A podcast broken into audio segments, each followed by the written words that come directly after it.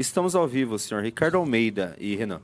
Boa noite, boa noite, Renan, que segundo esse título está morto. Sim. Nem sei o que, que você vai fazer. Você quer uma, uma alma penada, um fantasma? Você veio de algum lugar? Por que, que você morreu? É, eu realmente precisava de um título sensacionalista pro programa. E eu A falei, ah, morte de Renan vamos colocar minha morte aqui em jogo.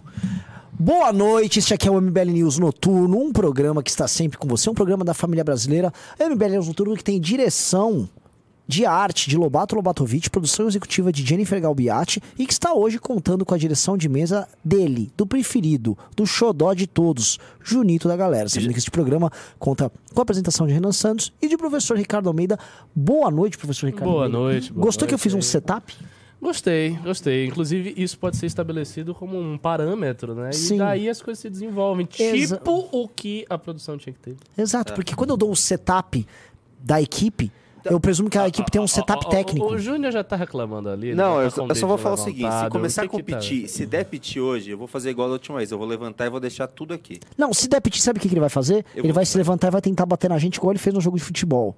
Tô, Não, tô- o Júnior tô- é um cara violento, eu já muito queria treta violento. hoje. Ah. Cara, a gente tem uns porradeiros aqui no MBL, entendeu? É. Falando que os porradeiros do MBL quer bater nas pessoas do MBL. né? Ah, Vocês têm que bater nos caras do PCO, pô. Não é. É, não, não, o Juninho da galera é o cara que quer bater nos amigos.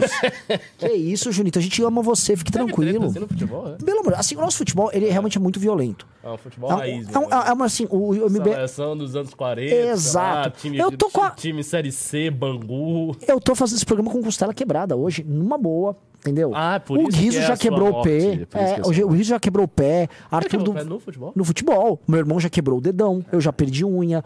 É, assim, um monte de gente já ficou esfolada no futebol. Graças a Deus que não joga essa merda. É, então, mas isso também é bom porque acho que gera um espírito de corpo bom. Por exemplo, Ok. Miranda quebrou minha costela. Eu estou, por exemplo, com, uma, com um ferimento perigoso gerado pelo nosso querido Miranda. Miranda. Miranda, cara, se você bate no Miranda, você cai, né? É uma montanha. É uma montanha É, ali, né? uma massa de carne muito grande. Galera, é o seguinte, olha só, programaço hoje, eu e o professor Ricardo, vamos comentar nossa participação no Monark? Bora, vamos. Eu quero saber, produção, se tem algumas pautas pra gente poder tratar, alguma pauta aqui. Eu, eu soube que o Russo vai trazer alguns elementos hoje pra gente falar. E aí eu quero saber, digite um, se hoje vocês querem novamente, à noite, sorteio de revista. Que eu sorteei à tarde de revista, e o Guilherme Coelho, que é um assinante do clube, ganhou. Então digite um, você quer, digite dois, você não quer sorteio Quais de são as revista. condições desse sorteio de revista? Se a É gente- entrar no clube? Se a gente bater 10 pessoas que entram no clube hoje, a gente sorteia pra uma das 10 a revista. Opa! Isso sim é uma promoção que vale, hein? Sim. Gostei. Caramba, a gente tá cada vez mais sofisticado no Ah, eu marketing. vou falar que é sorteio. Alguém vai falar. Será alguém vai me denunciar pra Caixa Econômica Federal que eu tô roubando? Ah, porque não pode ter isso. É, mas a gente é um sorteio informal, uma brincadeirinha é um sorteio aqui. informal, é uma... A brincadeira. É, enfim, é, é, A gente dá uma revista aí pra alguém que a gente É. goste. Acho que você pode ir mudando, você pode trabalhar nessa tarefa tal. É. Olha lá, o Alisson Lopes mandou um pim e falou: o departamento funerário do MBL não autorizou o requerimento de morte do senhor Renan Santos. O cumprimento da medida pela senhora morte nos mostra a força das instituições do movimento. Pois é. É, que eu tô tá demo- por fora, o departamento funerário do MBL sou eu, cara. Ricardo Almeida, quero saber o seguinte. Fomos ao Monark ontem, os cortes estão rodando por aí. é, bolsonaristas estão assim, polvorosa, falando que o Monark nos humilhou, porque nós somos defensores da É, censura. é sério que eles estão falando isso? Não, mas é. mas eu também não morri, né? Mas, Padrão, tô aqui. É. É, mas assim, na, na prática, assim, alguns caras estavam xingando, sim, né? Sim, né? Naturalmente. né? É, e ao, ao mesmo tempo que muita gente, eu vi alguns recortes rodando, muita gente ah, fala, pô, mas eles foram muito bem, como é que vocês tiveram paciência? Eu falo o seguinte, o Monark é um cara agradável, ele só. Eu também acho. Naqueles momentos em que ele fala sobre esse assunto de liberdade de expressão, ele passa um pouco do ponto. Né? mas, enfim, quero saber a tua impressão, não tanto sobre, a participação lá, mas eu quero que você dê, assim, um overall sobre esse assunto da liberdade de expressão e sobre golpismo, sabe? Porque é, isso foi tratado tanto ontem, e eu não quero te fazer ficar falando tanto hoje, mas é importante pra gente, sabe, terminar de botar a bola no chão, porque é um assunto que é tão importante, porque faz parte, de alguma medida, do legado do nosso trabalho de oposição ao governo Bolsonaro, que não é um legado que pode ser largado. E você tava com um, um ponto que é interessante, que é a, a eterna exigência que os outros fazem do MBL para que o MBL assuma uma posição útil para outro, mesmo que o outro não assuma uma posição útil para o MBL. Então, Pronto, então eu vou é começar tua. por isso aí. Eu vou começar por essa parte da questão da utilidade do MBL. Assim, eu tô no movimento desde 2015 e eu vi na minha prática política enquanto coordenador lá do MBL na Bahia, muita gente me exigindo, exigindo do MBL Bahia, exigindo do MBL Nacional, certas posturas. Então as pessoas esperavam o seguinte: faça manifestação, a gente quer ir pra rua, vão pra rua, faça alguma coisa, trabalhe. E no período que eu estava coordenando, eu era um voluntário. Portanto, eu estava na me mesmíssima condição de qualquer cidadão brasileiro indignado que poderia fazer o que quisesse. E as pessoas exigiam o nosso trabalho com agressividade. Sim. Quando a gente pedia doações, eu me lembro disso como se fosse hoje. Eu pedi uma vez uma vez uma doação, porque eu estava botando o meu dinheiro para fazer as manifestações o meu dinheiro para impulsionar as coisas. É o meu dinheiro, não era dinheiro de ninguém. O MBL não pagava as pessoas. Não era, era, aliás, até hoje não é assim que funciona. Os nossos coordenadores, os nossos militantes, eles são militantes voluntários. Algumas pessoas vêm para cá e se profissionalizam, mas isso é, é raro. Então a gente tem assim um grande bloco de voluntários e algumas pessoas que se profissionalizam. E aí eu botava meu dinheiro, eu pedi uma doação, o que mais deu foi comentar: você é ladrão. É. Seu filho da puta. É. Você é um vagabundo. Você quer o meu dinheiro pra ir pra rua? Por que, que você não vai? Eu já lhe pago. Tinha até gente que dizia: eu já lhe pago. Eu pago impostos. É como se eu fosse um político, sei lá, sei lá, é, é o vereador Ricardo Almeida da Bahia, e daí ele está exigindo dinheiro das pessoas de doação. E não era assim. Então, assim, essa é uma postura muito sacana que as pessoas têm com o MBL de exigir demais do movimento e de simplesmente achar que a gente tem a tarefa de resolver todos os problemas do mundo. Esse é o primeiro aspecto. O segundo aspecto que a gente não pode esquecer é o seguinte: em todas as disputas, todas as disputas que o MBL já entrou, sempre aparece aquele unionista de ocasião. Sim, clássico. Unam-se! União! Vocês estão dividindo a direita. E quando você olha o contexto, não é que a gente está dividindo a direita, a gente está sendo atacado. O bolsonarismo atacou o MBL e continua atacando durante toda a sua existência. O bolsonarismo tentou prender este cara. Tentou tentou e conseguiu prender uma pessoa que estava associada é, com a gente. Dizer, o bolsonarismo sempre jogou baixo com todos, todas as figuras do MBL, perseguiu as pessoas. Quando houve o cancelamento do Arthur, os caras cancelaram o Arthur junto. Os bolsonaristas vieram com discurso feminista de dizer que estavam ofendidos pelo áudio do Arthur simplesmente para cancelar o cara. Isso sem falar do Partido Novo, que votou a favor da cassação do Arthur, que não ajudou em nada o Arthur numa situação precária que era obviamente sabido. Por isso que o novo tem que ali- ser F. Exatamente. Então, assim, o que existe, é o que existe da parte desses caras é uma espécie de discurso implícito do Ted Roosevelt. Speak soft and carry big stick. Os bolsonaristas, eles nem falam suavemente, eles já falam na, na agressividade e na porrada. Agora, outras figuras da direita, gente do Partido Novo, gente de outros movimentos, eles falam de um jeito mais assim, não, precisamos ser pessoas tranquilas, ter união. blá, blá. O MBL é muito sectário, o MBL é muito agressivo. O Renan corta pontes. O Renan é uma pessoa difícil, uma pessoa difícil de lidar. E agora, quando você vai ver na prática, os ataques sempre vêm. Os ataques sempre estão lá. Não tem ninguém dizendo, vamos nos unir com o MBL. Não tem isso, cara. Não tem isso. Simplesmente não tem isso. Quando aconteceu o dia 12, que foi o ato mais importante contra o Bolsonaro, as pessoas do Novo que apareceram lá, elas, tiraram as suas fotos. O Vinícius Poit foi e tirou a sua foto, Esse porque é um- pegou mal. Esse é um anti-homem. Então, essa é a situação que nós nos encontramos. A gente toma as posturas mais arrojadas, as posturas mais difíceis, as posturas mais assim, que, que, que nos trazem peso, que nos trazem sofrimento. E aí vem pessoas oportunistas e ficam com esse discurso falso, enganando a- a- a- o eleitorado da direita e dizendo: não, o MBL é muito sectário, o MBL é muito agressivo, o MBL tem que se unir, blá, blá, blá. Isso é uma grande mentira. Essa gente é mentirosa e tenta jogar o nosso próprio público contra nós. Isso é uma coisa que acontece sistematicamente. Então, assim, toda vez que vier alguém exigindo que o MBL tenha uma postura assimétrica, uma postura que signifique a nossa subserviência, a nossa submissão, a gente tem que ser vocal e dizer não, não. Ah, mas os caras têm problema. O problema é deles. Eles resolvem o problema deles. Ah, eles têm um problema com o Alexandre de Moraes. Eles têm um problema com o Alexandre de Moraes porque houve um discurso golpista do Bolsonaro desde 2019. E daí eles arranjaram muitos problemas. O problema é deles, não é nosso problema. E o problema não vem do fato dos caras estarem lutando pela liberdade de expressão. Eles não estão lutando pela liberdade de expressão de ninguém. Eles estavam lutando para fazer um golpe de Estado, portanto, destruir a liberdade de expressão, a liberdade de organização política, a liberdade de tudo. Era uma destruição da raiz mesma do significado da estrutura do ordenamento jurídico brasileiro, como eu falei lá com o Monarque. Então, esta é a situação real e me irrita bastante ver essa postura de muita gente. Felizmente, felizmente, é uma coisa que a gente tem que dizer, a nossa militância hoje está muito mais qualificada muito, e entendeu muito. melhor qual é o jogo.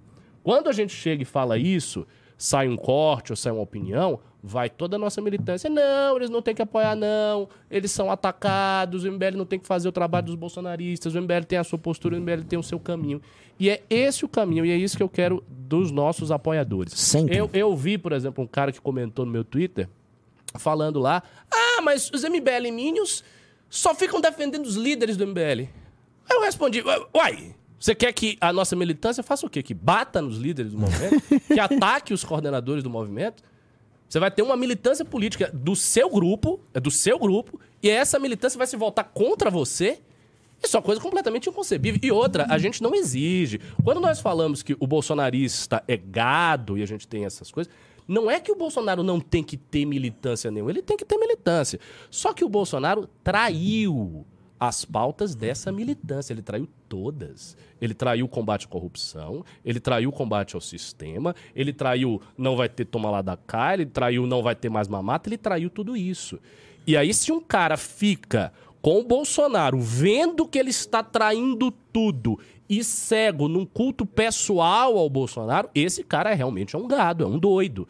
Mas o MBL não traiu as pautas do movimento. A gente continua defendendo as mesmas coisas que nós estamos defendendo desde o princípio e com bastante coerência. Fazendo oposição ao Bolsonaro, fazendo oposição ao Lula, nos mantendo sempre firmes, sem nenhum caso de corrupção, indo sempre ali na direção certa, com produção legislativa intensa e de altíssima qualidade do Kim Kataguiri, com participação de todos os nossos coordenadores, com organização da academia. A gente entrega todos os produtos que nós vendemos Sim, aqui. não é um 7-1 aqui. Não é um 7-1. A Igual os caras que pegaram dinheiro pra fazer filme, o Bernardo Kister. E não entregar. Não entrega! Entrega o filme aí, ô Bernardo Kister. A gente tem 30 reais e já tá saindo o terceiro filme do movimento, cara. Quarto. Isso é um quarto. Do E é Doc, você tá 30 falando, né? É. É. E é 30 conto clube, ou seja, a gente está entregando tudo. Então não tem sentido, nesta configuração, que um militante nosso venha nos agredir. Claro que não. Ele tem que nos apoiar sim. E se houver um deslize, um erro, um acidente, uma coisa assim, ele tem que sim estar conosco. Isso é a função do militante que acredita no seu próprio projeto. Até porque, se o militante é o militante do MBL, se ele veste a camisa do movimento, então ele é o movimento. Não é como se tivesse. Ah, o movimento é o Renan, é o Arthur, é o Ricardo e eu sou uma outra coisa. Não. Se você é militante do movimento, você é o movimento. Tanto quanto a gente. Não tem diferença. Pode ter uma diferença de função, mas você está no mesmo barco. Perfeito, assim, perfeito o teu ponto. E comentando sobre isso do gado, que tem gente que fala isso, que não entende isso, isso que você tá colocando, né? Eu expliquei no congresso lá de Curitiba. E eu sempre falo, Magalhães, eu expliquei também pra galera lá em Maringá e em Londrina. Eu falei, pessoal, eu confesso que eu não curto quando vocês pedem pra tirar foto comigo. Porque vocês assumem comigo uma relação de fã. E não é que eu não quero ter fã. Oh, quem não quer ter fã? Mas com você, que participa do, do meu grupo político, a tua relação é de companheiro de trincheira. É Exatamente. de colega de alguém que vai comer, comer o pão que o diabo amassou e obter as vitórias junto. E você não precisa tirar foto comigo. Você precisa so- sofrer, vencer, perder junto comigo. E eu tento passar isso porque existe muito na nossa galera uma relação de fã.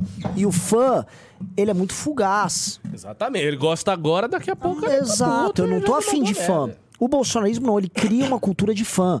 É aquele cara que faz aniversário com fantasia do Bolsonaro, com bolo do Bolsonaro, fazendo arminha. Esse cara é um gado. Porque ele, é- é- assim, ele é um fã, tá curtindo. Nós não queremos esse tipo de relação. Né? A relação do militante, que é o que o Ricardo tá falando, é a relação de alguém que se vê como parte de uma grande missão conjunta e que trabalha dentro dessa missão. É diferente de um eleitor, é diferente de um fã. É outra construção. E é uma construção que respeita você. Por isso que quando o Ricardo falou, a gente entrega um produto, um, um baita produto que é o clube, a gente entrega porque a gente tá respeitando você. Porque a gente não tem a cara de pau de te mandar um 7-1 igual essa galera faz. Né? É, é importante colocar isso e é importante levar. é essa essa crítica que o Ricardo também faz. A intensa pressão que existe sobre nós, mas eu sei que existe sobre um ou outro agente de aderir a um determinado fluxo, ou aderir a um determinado agente, é característica da falta de educação política que nós temos no Brasil. Porque as pessoas até entendem que o fato de você ser um agente que tem um projeto de poder é errado. E tudo isso tem que ser educado. Tudo isso tem que passar por um tipo de... E assim, o nosso público está se educando. E aos poucos está se educando. E uma coisa que é bem interessante, o próprio Monark reconhece isso na live que a gente faz. Ele mesmo fala, ah, vocês são o único grupo organizado à direita. Vocês são o único grupo que eu tô vendo que estão crescendo. E é muito interessante que ele reconhece esse crescimento, porque não é apenas um crescimento em redes. Crescer em redes é também, em grande medida, fugaz. A gente não está crescendo por lado. A gente está crescendo para baixo, crescendo para cima. A gente está expandindo para outras coisas. A gente tá fazendo uma revista como a Valete, o Clube MBL, a- nossos núcleos. Eu fui ver as fotos do último MBL Day. Pô, você Você viu? né? Tudo Santa cresceu. Catarina fez 10 Exato. cidades. 10 E cidades. eu vi eventos São José do Rio Preto, um evento bem grande em São José do Rio Preto. Então a galera está sendo obrigada a lidar com um movimento que está crescendo. E é óbvio que críticos como Rodrigo Constantino, Paulo Figueiredo, vão só se basear assim, em números de rede. Mas números de rede, Joyce Hasselman tinha. Mais do que números de rede, eu vou falar até voto. Voto. Janaína Pascoal teve 2 milhões de votos para deputado estadual. Quem é Janaína hoje? Quem é Joyce Hasselman? Agora, quem cresce se estrutura? Eu vou dar um exemplo. Partido dos Trabalhadores. Cresceu e se estruturou, dura. Tem os abalos. Ele teve um abalo enorme. O Lula foi preso, a, a elite dirigente do partido foi inteira presa, foi desmoralizada. E esses caras ainda na eleição de 2018, que essa sim foi uma eleição difícil pra eles, ficaram em segundo pra presidente, fizeram a segunda maior bancada. E, com- e mantiveram o feudo deles ali no Nordeste, ganhando diversos governos. Ou seja, isso é estrutura. E aí os caras falam, ah, olha só, a MBL é o PT da direita. Quem dera. Se nós nos tornarmos um partido, e nós vamos nos tornar um partido sólido, estruturado, com ramificações de trabalho, que é o trabalho offline. Que é o trabalho, até que outro dia eu reagi a- àquele Gaio Fato, um comunista. Você chegou a ver isso? Ele falando? Mas você falou. Você falou É, eu vi o seu né, ele lá, mano, assim, embasbacado. Embasbacado. É isso! É isso, lógico. Logo mais nas rádios. Aí, meu amigo, aí segura. E nós estamos fazendo esse trabalho. E é um trabalho que é um trabalho de anos, é um trabalho, de certa medida, é um trabalho de uma vida. Um trabalho que está envolvendo a vida de todo mundo. É a vida do Junito da galera, da Jennifer Galbiati, até do Lobato Lobatovic, que é um diretor de arte, é uma pessoa que tem uma vida cheia de cogumelos e tal, mas ele gosta realmente do que faz. Né? Vamos dando like na live pra gente bater 2 mil logo. Tem 1.900 pessoas aqui, 1950. Vamos chegar a 2 mil, tá? Que esse, e outra coisa, não entrou um clube MBL sequer. Vamos entrando no clube que a promoção, presta atenção, é a seguinte: batemos 10 clubes vendidos aqui. Nós vamos sortear uma revista Valete da nova edição para dentre os 10 que entraram no clube. Você entrou 13, vamos sortear dentre os 13, tá bom? Aguardo vocês aí. É, Renan, É, Oi. Uma coisa que eu vou pedir também, antes de você falar, eu já fiz esse pedido, algumas pessoas vieram me procurar, vou fazer de novo. Se você está interessado em entrar no MBL, você quer ser um apoiador e tal, siga lá, Ricardo Almeida MBL no Instagram, me mande uma mensagem e coloque o seu número. Não converse muito, só diga eu quero entrar, meu estado é tal, você diz o estado qual é, manda o número e eu vou te encaminhar para os grupos de apoiadores. Porque a gente, esse ano, inclusive, um projeto que eu, eu gostaria de ver. Eu quero que os grupos de apoiadores cheguem a 100 mil pessoas. Tá? Bem- é bem menos, mas assim, a gente tem um potencial de crescimento gigante, porque nós temos muita gente interessada, você tem uma esfera enorme de pessoas interessadas. Eu quero pegar essa esfera de pessoas interessadas, que compraram um clube, que já se interessaram pela academia, etc, etc, e ir colocando para dentro para fazer com que os coordenadores, por sua vez, empurrem missões e essas pessoas sejam permanentemente energizadas. Isso eu acho fundamental. Junito, você mudou o título para um título boring e a agência parou de crescer na velocidade que deveria. Vamos, vamos melhorando esses títulos aí, vamos trabalhar melhor o clickbait, tá? É, Vamos lá, vamos prosseguir aqui. Você falou tão seriamente isso. Vamos trabalhar melhor o clickbait. Vamos, é, vamos, vamos, vamos, a gente, vamos É, exercitar esse clickbait. Você trabalha com a tua clickbait. vida há anos. por falar em clickbait, eu, pos- fiz, eu fiz um post hoje, um vídeo seu e do professor Ricardo lá no Monark, que teve muito ataque de bolsonarista vindo falar ah, que o MBL morreu, que o MBL é irrelevante. Mas eu fiquei refletindo. Tem alguma outra instituição que eles podem ir, ir no, Twitter atacar falando que é relevante? Ou que é irrelevante? Só tem a gente. Mas esses- Eles não podem mais fazer. Quem, qual instituição de direito que eles podem ir lá no Twitter falar vocês são relevantes? Não tem. Bom, eu vou Ele só te, pode atacar a gente. vou te comentar, falando em relevante, relevante, porque outro dia o Paulo Figueiredo falou que a gente era irrelevante. Eu fui ver os nossos números do- na live com o Monark. Tá melhor que ele. Ah, a gente já tá com 50 mil views e não deu 24 horas. O Paulo Olha. Figueiredo já tá há mais de uma semana lá, acho que teve 20 e poucos mil views. Paulo Figueiredo, gigantesco, o colossal Paulo Figueiredo, o boviníssimo Paulo Figueiredo, 20 e poucos mil, o Rory lá 17, virou bolsonarista, gente já tá com 50 mesmo. 50 mil, É. e não deu 24 horas. Caramba. Mas é, mas o que tá Constantino assim, né? colocava 50, 70 mil numa live. Agora coloca 3, 4 ali. É. Difícil. Ah, e, e porque a gente acabou e ele não, né? É isso que acontece. O lance é o seguinte, a gente te- faz um trabalho consistente, o nosso discurso não é fácil. Quem assistiu a live do Monark ontem entendeu qual é o drama MBL. Eu- eu- eu- a gente se insurgiu contra esses reducionismos que o Monark fazia, porque era irritante. O cara virava, com todo respeito, e falava: O Alexandre de Moraes é um ditador. Pô, mas como é que você simplifica tudo isso? Ele não é um ditador. O Lukashenko lá na, na, em Belarus é um ditador? Ainda tem gente que vai falar que não, mas. Pô, o cara controla tudo, se mexeu com ele, ele mata, o cara termina envenenado. O Xandão não faz isso. Ele não controla setores inteiros do Estado brasileiro, como um ditador faz. Tipo, isso é um. Setores inteiros da imprensa. É. Não controla. E aí, o, o que acontece? Um cara como o Xandão, isso assim, eu sei que é uma, uma frase retórica pra falar que ele age de uma maneira, é, sei lá, de uma maneira autoritária dentro do âmbito dele. Tudo bem, eu entendo que é retórico, mas é, é meramente retórico. Ele, se você levar a sério uma frase retórica, é igual falar, pô, vou mandar o, o- o Ricardo tomar no pi. Aí, pô, você tá falando literalmente que o Ricardo tem que realmente ser sodomizado aqui? Sabe? Não, pô, aquilo é um recurso retórico. O monarca não pode pegar um, um recurso retórico e transformar isso numa análise. O Nicolas outro dia fez isso. O Nicolas estava num debate, acho que na Jovem Pan, com um cara. Ah, o Nicolas vira e faz assim. Não, é, é, não, porque ele é um ditador, ele é comunista. O Alexandre de Moraes é um ditador comunista. E aí o cara fala, pô, mas não é. Aí ele começa, não, você sabe o que é comunismo, que babababa. Pô, meu, você vai mandar essa, cara? Agora, isso do comunismo, es- especificamente do comunismo, assim, a palavra comunista não tem significado nenhum na direita brasileira. É um referente vazio, as pessoas usam isso. Sim, Desde, desde isso, na realidade, quem começou a usar eh, comunismo dessa forma foi o próprio Olavo. sim. Pro Olavo, todo mundo é comunista.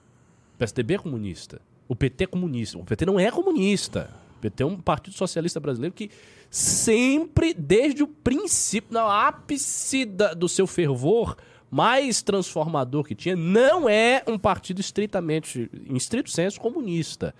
Então, assim, ele sempre usou as classificações de forma muito frouxa. Sim. Então, quando você usa a classificação de forma frouxa, cara, você pode empurrar qualquer um para qualquer lugar. É como a esquerda fala, a esquerda faz isso com a palavra fascismo.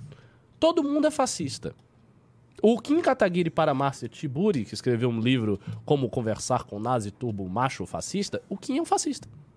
Ele é um fascista. Ela olha o Kim e ela diz, e vai dizer que ele é um fascista. Ela olha o MBL e vai dizer, não, é- o movimento é fascista. Né? Sei lá, o PSDB talvez seja fascista. O Geraldo Alckmin é um fascista. Ele era Ele chamado era recorrentemente De fascista. fascista. Quer dizer, A o cara polícia- não é fascista. O fascismo é um movimento político específico naquela época, com certas características muito bem definidas, foi estudado por vários autores e que é uma configuração específica de nacionalismo que aconteceu. Nem sequer, por exemplo, tem um cara que é um dos grandes estudiosos de fascismo do mundo, que é o Stanley Payne. Ele tem um livro sobre o conceito do fascismo, um livro enorme só sobre o conceito do fascismo. Ele não considera, por exemplo, que o Getúlio Vargas seja um fascista. Ele não considera que várias expressões de autoritarismo nacionalista que houve no século XX sejam fascistas. Ele, se eu não me engano, ele não considera que os falangistas, nem que Franco era fascista. Ele dá uma definição muito estrita do fascismo, e aí ele pega movimentos como o fascismo italiano, o nazismo, o fascismo que houve na Croácia, os Tachi e tal. Ele vai dando um fascismo romeno que existiu efetivamente com a, a legião do Arcanjo São Miguel, lá com o Cornélio Codreano, ele, ele vai dando, é uma, é uma definição bem estrita, e daí ele agrupa esses movimentos no conceito de fascismo. E é isto. Isso é um trabalho historiográfico sério, se você quer falar de fascismo. Mas esses caras não têm essa, esse cuidado, porque o objetivo deles é puramente retórico. Então eles querem empurrar certas pechas, que são muito negativas, para cima dos seus adversários. Então o adversário da esquerda é um fascista. Por quê? Porque ninguém gosta de fascismo. As pessoas não gostam de fascista, é um fascista. Pro direitista, que o comunismo é uma coisa horrorosa, todo mundo é comunista. Então o MB o MBL já vira comunista. O Alexandre de Moraes, que não é um comunista, obviamente, ele é um comunista. Barroso, por exemplo, é um comunista. Todos esses caras são comunistas. E aí, cara, aí você perdeu qualquer tipo de seriedade. Aí você tá no mundo da fantasia, cara. Senhor e Ju- é isso que o MBL não pode cair. A gente não pode ficar inventando Sim. coisas. Porque é tosco. E porque se alguém sério chega pra você e começa a te contrariar, fica ruim. Junito, eu vou pedir, por favor, melhore esse título. Que não tá subindo a audiência como deveria. E a galera que tá assistindo, dedo no like. Precisamos chegar logo a 3 mil pessoas, tá? É, o, o- você chegou a falar com o russo, produtora? Ah, obrigado que me avisasse, senhorita de Fregal Beato. Sempre prestativa. É, olha só, você me mandou aqui, mas seria legal o, Russo comentar. Você falou com ele sobre o clube? Porque ele tinha que fazer formações do clube, quero jogar aqui, né? Pois é, olha só, é, eu não vou ler nada disso aqui, tá? Precisavam ter me passado, mas vamos lá. Eu, eu começo a me irritar, eu vou me ficar zen. Estou zen, estou zen, pelo menos o áudio tá calma, bom. Vamos, vamos, vamos ficar de boa. É, A live tão boa ontem, vamos ficar na tranquilidade. sim, sim. O Mário Neto perguntou que dia vocês enviam as revistas? Elas serão enviadas na terça-feira. Elas chegam entre segunda e terça-feira aqui, tá? Já foi pra produção, é, direção de arte de Junito da Galera. não foi, não, nesse caso, não do Lobato Lobatovic, que ele trabalha com direção de arte audiovisual. É, eu sei que eu vou fazer minha doação pro MBL aí, vou pegar as minhas revistinhas. Eu vou mandar pra algumas pessoas que eu quero ler. Ótimo, a gente tem que agora começar a popular. Cara, tem gente que não acredita que a gente fez isso. Tipo, eu tenho uns amigos de esquerda que estão, tipo, o quê? A revista? Física? O quê? Que isso? Meu Deus, como vocês são ousados. né? Ah, não, eu gosto muito que eles ó, muita Peraí, gente... peraí, amigos de esquerda? Ah, você Comunista. é comunista. é. É, da Galera, melhorou esse título ou ainda não? E são comunistas, meus Dureza, hein? amigos. Eles são efetivamente comunistas. E a capa também, melhorem a capa, por favor. Vamos lá, vamos, vamos trabalhar direitinho, tá? A gente tem que ser criativo, todo mundo tem que exercer sua criatividade. Quero comentar outra coisa. Ó, até caiu a audiência, tava em 2,300, caiu pra 2,200. Tipo assim, flop total a live de hoje à noite, Jennifer. Eu acho que a morte do Renan Santos tava mais Tava indo bem a morte de Renan mais intensa, Santos. né? Então, então volta aí, Renan Santos. A Renan Santos faleceu. O Monark vai... matou o Renan Santos. Boa. Ah, A gente que se assustou, daqui a pouco dá um processo. É, isso. mas eu fico pistola, a audiência cair no meio da, daquela rampa aquela de subida, quer dizer que a gente tá com uma gestão muito ruim. Vamos lá. É. Senhor, senhor, senhor, senhor, senhor Ricardo, tá? Eu tô assistindo esse processo e a gente tá vendo também uma calmaria na política. Não sei se você reparou que tá tudo muito calmo, Tá. mas é um, para mim é aquela aquela calmaria que você tem na praia antes de uma, um vagalhão, é vagalhão? Aquela vem uma onda muito forte, blá, tá? Por que que eu digo? Porque tem muita coisa acontecendo que vai substanciar uma crise e a crise ainda não, não rolou. Eu vou te dar um exemplo. Hoje saiu uma nota oficial da, da Federação de- da Agricultura da Bahia. Porque a Bahia está sendo alvo, assim, intenso de invasões de propriedade lá no campo. E assim, quando sai uma nota da, da federação, que é uma federação que é parte da CNA, e a CNA é um órgão, é uma entidade lenta. Entidades lentas são as entidades muito grandes que para soltar um comunicado desses, precisou passar por uma deliberação, que sabe que isso significa o início de um conflito com o governo. Ou seja, não deu três meses de governo e já tem nota saindo da CNA. O que que significa? Eu não vou nem entrar na questão assim, treta, tiro, porrada e bomba no campo. Já vai ter mobilização na frente parlamentar da agricultura. Isso é batata, entendeu? Já vai ter mobilização do grande empresariado do agro. O PT tá comprando agora o conflito. Não é que assim o pessoal tá esperando acontecer. Já tá rolando o conflito. O pessoal já tá vendo, olha, vai dar besteira. O Boulos já tá fazendo essa correria. Eu, eu pergunto pra você assim, é, é, na real, por mais que a gente veja uma calmaria hoje, e é assim até justificável, porque o carnaval terminou domingo, né, na prática.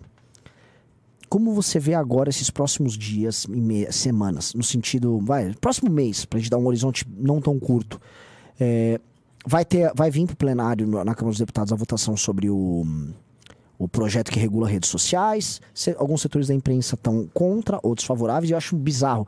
A Folha soltou um editorial meio que indo contra já. A Patrícia Campos Melo, que trabalha na Folha e foi colocada para trabalhar no grupo de trabalho da Manuela Dávila sobre fake news, ela soltou um artigo enorme lá na Folha a favor. Né? Você acha que isso aí pode ser o estopim, por exemplo, para a direita começar a convocar manifestações para ações mais duras? O que, que você acha? Ah, eu acho que. Primeiro, eu acho que a gente está um pouco desconectado desse ponto. E aí eu. Não é propriamente uma crítica, mas uma observação sobre o nosso andamento das coisas. Como o MBL está com muitos projetos, está tipo, soterrado de coisa pra fazer, então a gente tem que produzir um monte de conteúdo pro clube, que vocês não entram, mas a gente tem que produzir os conteúdos, e documentário, e isso, e aquilo, e revista, e não sei o quê. E a nossa equipe aqui, ela não aumenta, ela não se multiplica de acordo com a multiplicação do trabalho. Há uma multiplicação muito maior do trabalho do que das pessoas. O que, que significa na prática? Significa que as mesmas pessoas vão estar fazendo muito mais coisas. Qual é o problema dessa situação? Eu acho que se tem este projeto aí e ele já está gerando discussão, meio que a gente tem que entrar completamente nisso. Tipo, nós temos que começar a fazer um monte de material sobre isso. Tem que sair um monte de vídeos sistematicamente sobre isso. A gente já tem que organizar os atos que vai fazer. Já tem que ver o meio de fazer a pressão parlamentar. Tem que ser feito toda uma estrutura bem mais forte, bem mais consistente do que foi a que a gente rapidamente fez com a eleição do Pacheco para enfrentar esse ponto. Uh, todas as pautas e projetos que forem polêmicos e que forem deste teor do PT, cabe ao MBL estar sempre na dianteira do combate. A gente tem que ser a ponta de lança da oposição sempre ao PT, porque essa é a nossa função e isso que vai fazer a gente ter o protagonismo nas desventuras desse governo. Então acho que a gente tem que já pensar no que fazer mesmo. Tipo, fazer uma reunião aí com todo mundo, ver o que fazer, quando vai ser o projeto, tal, quem está discutindo e focar nesse negócio. Porque se isso passar, quais são os efeitos práticos desse, desse, desse projeto? Que que eu, conversei rolar? com um especialista nisso, né? inclusive que está no Clube MBL. Ele me falou o seguinte, ó, o efeito prático uh, não é uma perseguição específica a um determinado setor. É que como o, um, o modelo de negócio, exato, o modelo de negócios uh, de redes sociais vai ficar, se não inviabilizado, muito dificultado, a operação deles fica muito custosa. Então, naturalmente, eles vão buscar evitar trabalhar em determinados setores que gerem esse problema, por exemplo, política. Então, é, mas aí que tá, isso aí é, é de importância vital para o MBL.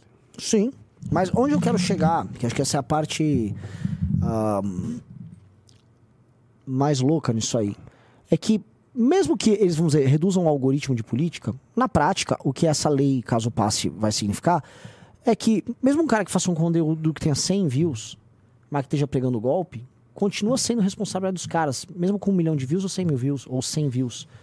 Entendeu? Ah, então, tudo bem, mas aí não é um problema nosso. Não, não, mas é um problema, não resolve não o resolve, problema não, é um... da difusão de conteúdos golpistas e não só isso, na, raiz do teu da coisa. E aí isso é uma espécie de uma resposta ao que ele disse, porque ok, então não faz sentido eles destruírem, vamos dizer, setores inteiros que também geram lucratividade para eles, se isso também não resolveria o problema deles. Entendeu? Então, eles querem realmente resolver este problema só? Eu acho Ou que é uma coisa muito mais Eu acho que eles querem resolver, eles querem manter a liberdade deles em não serem os curadores do conteúdo que está na rede social. Porque toda essa discussão já teve nos Estados Unidos. E essa tese que o Xandão, o Orlando Silva e a esquerda estão defendendo, ela perdeu lá. Que é a tese de que a rede social ela é responsável direta pelo conteúdo que é colocado lá. E isso a transformaria num veículo de mídia. Entendeu? É como se fosse um veículo de mídia colaborativo. Eu entendi. Mas, é, é, e, é, e tudo que ela for fazer vai na linha contrária. Por quê? Porque as consequências dela ser transformada num veículo de mídia são as mais diversas mais diversas, né? É, até nas relações cíveis, contratuais que passam a, a, decorrer dessa nova relação.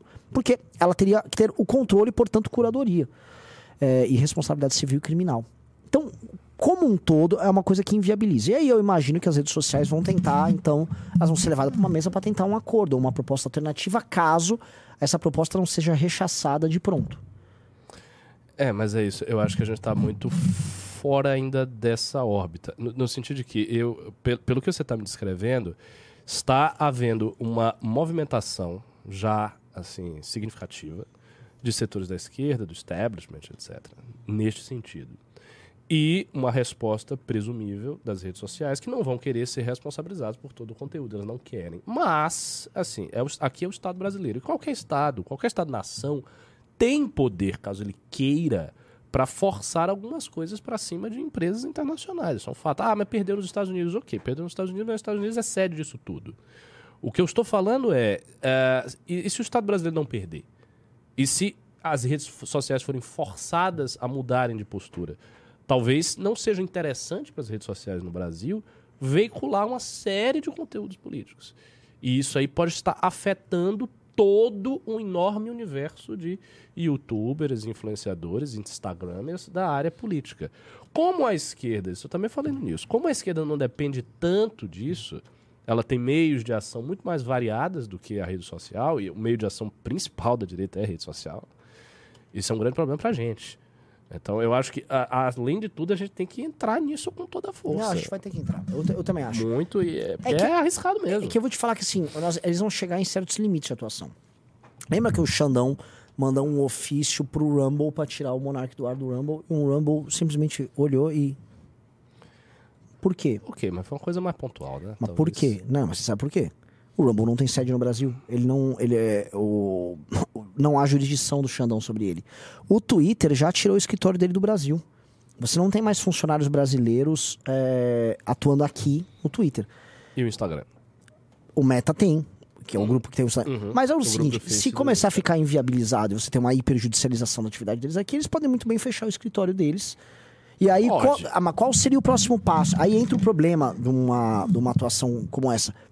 Aí, então, ó, o Estado brasileiro vai decidir banir essas empresas aqui. Aí é muito difícil. Não, Aí- não vão. Eles não vão banir porque o brasileiro usa demais. Demais. Seria uma coisa muito chocante. E além disso, assim, seria uma coisa extremamente impopular. nem popular, antieconômico, seria.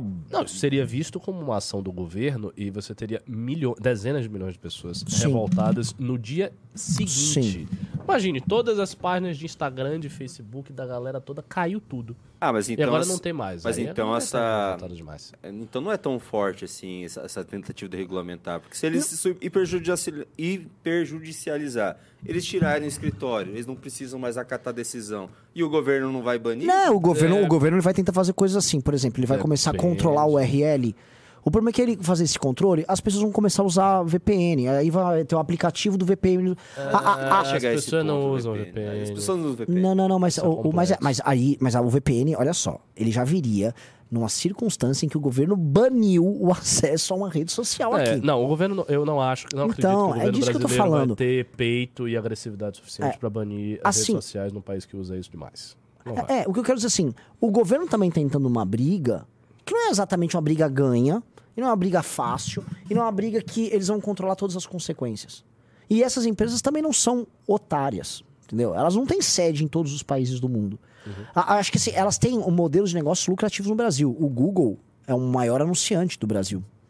O... Mas o Google, como tanto como o YouTube, como, quanto como a plataforma de pesquisa. Eles mantêm o escritório no Brasil da plataforma de pesquisa. O YouTube vai ter lá, entendeu? Aí cada um vai fazer o seu respectivo trabalho de proteção. Agora, o único ponto do projeto é a responsabilização das empresas ou tem outras coisas que são colaterais? Tem outras coisas colaterais, acho que são responsabilizações civis e criminais sobre Mas sempre conteúdos. sobre a empresa ou sobre Não, os acho o usuário também. de conta? Ah, Mas assim, o, o, o cerne do projeto, a base do projeto é essa curadoria da empresa.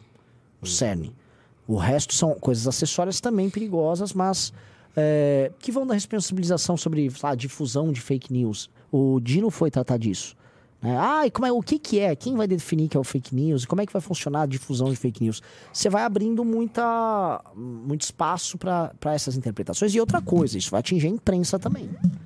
E a imprensa já houve projetos que iam abordar fake news antes e a imprensa corre na hora para para ir contra. A imprensa foi totalmente contrária a projetos que envolvessem fake news. A imprensa organizada, tô falando É os grandes grupos de imprensa. Por quê? Porque isso afeta, assim, gente, é, a única diferença de uma fake news do Jornal da Cidade Online e do Terça Livre para um do O Globo é que no Globo eles chamam de barrigada. Não, o jornalista tem um indício com uma fonte ali, a gente taca ali pau e vamos ver o que vai dar, depois a gente vai amarrando. Isso é clássico na imprensa. A gente já teve site de notícias, a gente sabe como funciona, a gente conversa com o jornalista. Eles chamam de barrigada. O que é uma barrigada? É uma fake news feita por um jornalista profissional. Mas é a mesma coisa. É mesma, mesma porcaria, tá? Galera, tamo com só 2.500 pessoas na live. Assim, fracasso a live de hoje à noite. Jennifer, eu até a galera tá dando like na live, eu não sei o que está acontecendo. Vamos mudar o título aí, novamente, unito da galera. Vamos, vamos tentar ser mais criativo aí. Vamos tentar, porque se não bater 3 mil pessoas, esse live eu vou encerrar. Outra coisa. Promoção: 10 pessoas entrando no clube e a gente vai sortear uma revista Valete pra eles. E sabe o que, que tem no clube este mês? Eu vou dar o gostinho agora. Você tá com o Curtis Yarvin aí? Eu, eu não acredito que eu conversei com a. Mantendo a calma. Eu conversei com todos vocês antes de passar um trecho do mini doc deste mês aqui pra galera, pra galera É, conhecer. pega aí, pega aí agora. Tá bom, tá bom. Vai pegar, vai pegar. É, bom, eu, eu vejo que você falou tudo com muita preocupação, na realidade. Você, você pediu pra eu definir aí o que, que vai acontecer nesse mês. Cara, isso aí me parece a coisa mais importante que tem. Porque todas as outras coisas são problemas para o PT. Esse problema com o agro, o agro, cara, o agro é muito forte e o PT vai ter problemas sérios com eles.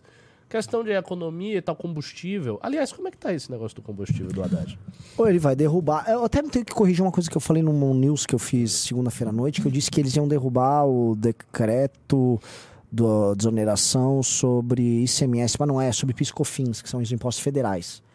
Tá? Que eram os que o Bolsonaro realmente fez um subsídio do governo federal ali. Mas isso vai cair, esse subsídio, porque eles precisam Vai. de grana. Precisam de caixa. E vai subir 60, 70 centavos o preço da gasolina. Então tem isso duas é coisas. muito. Muito, muito. Nossa, isso vai afetar. Vai. Sabe o que, que tinha que ser feito?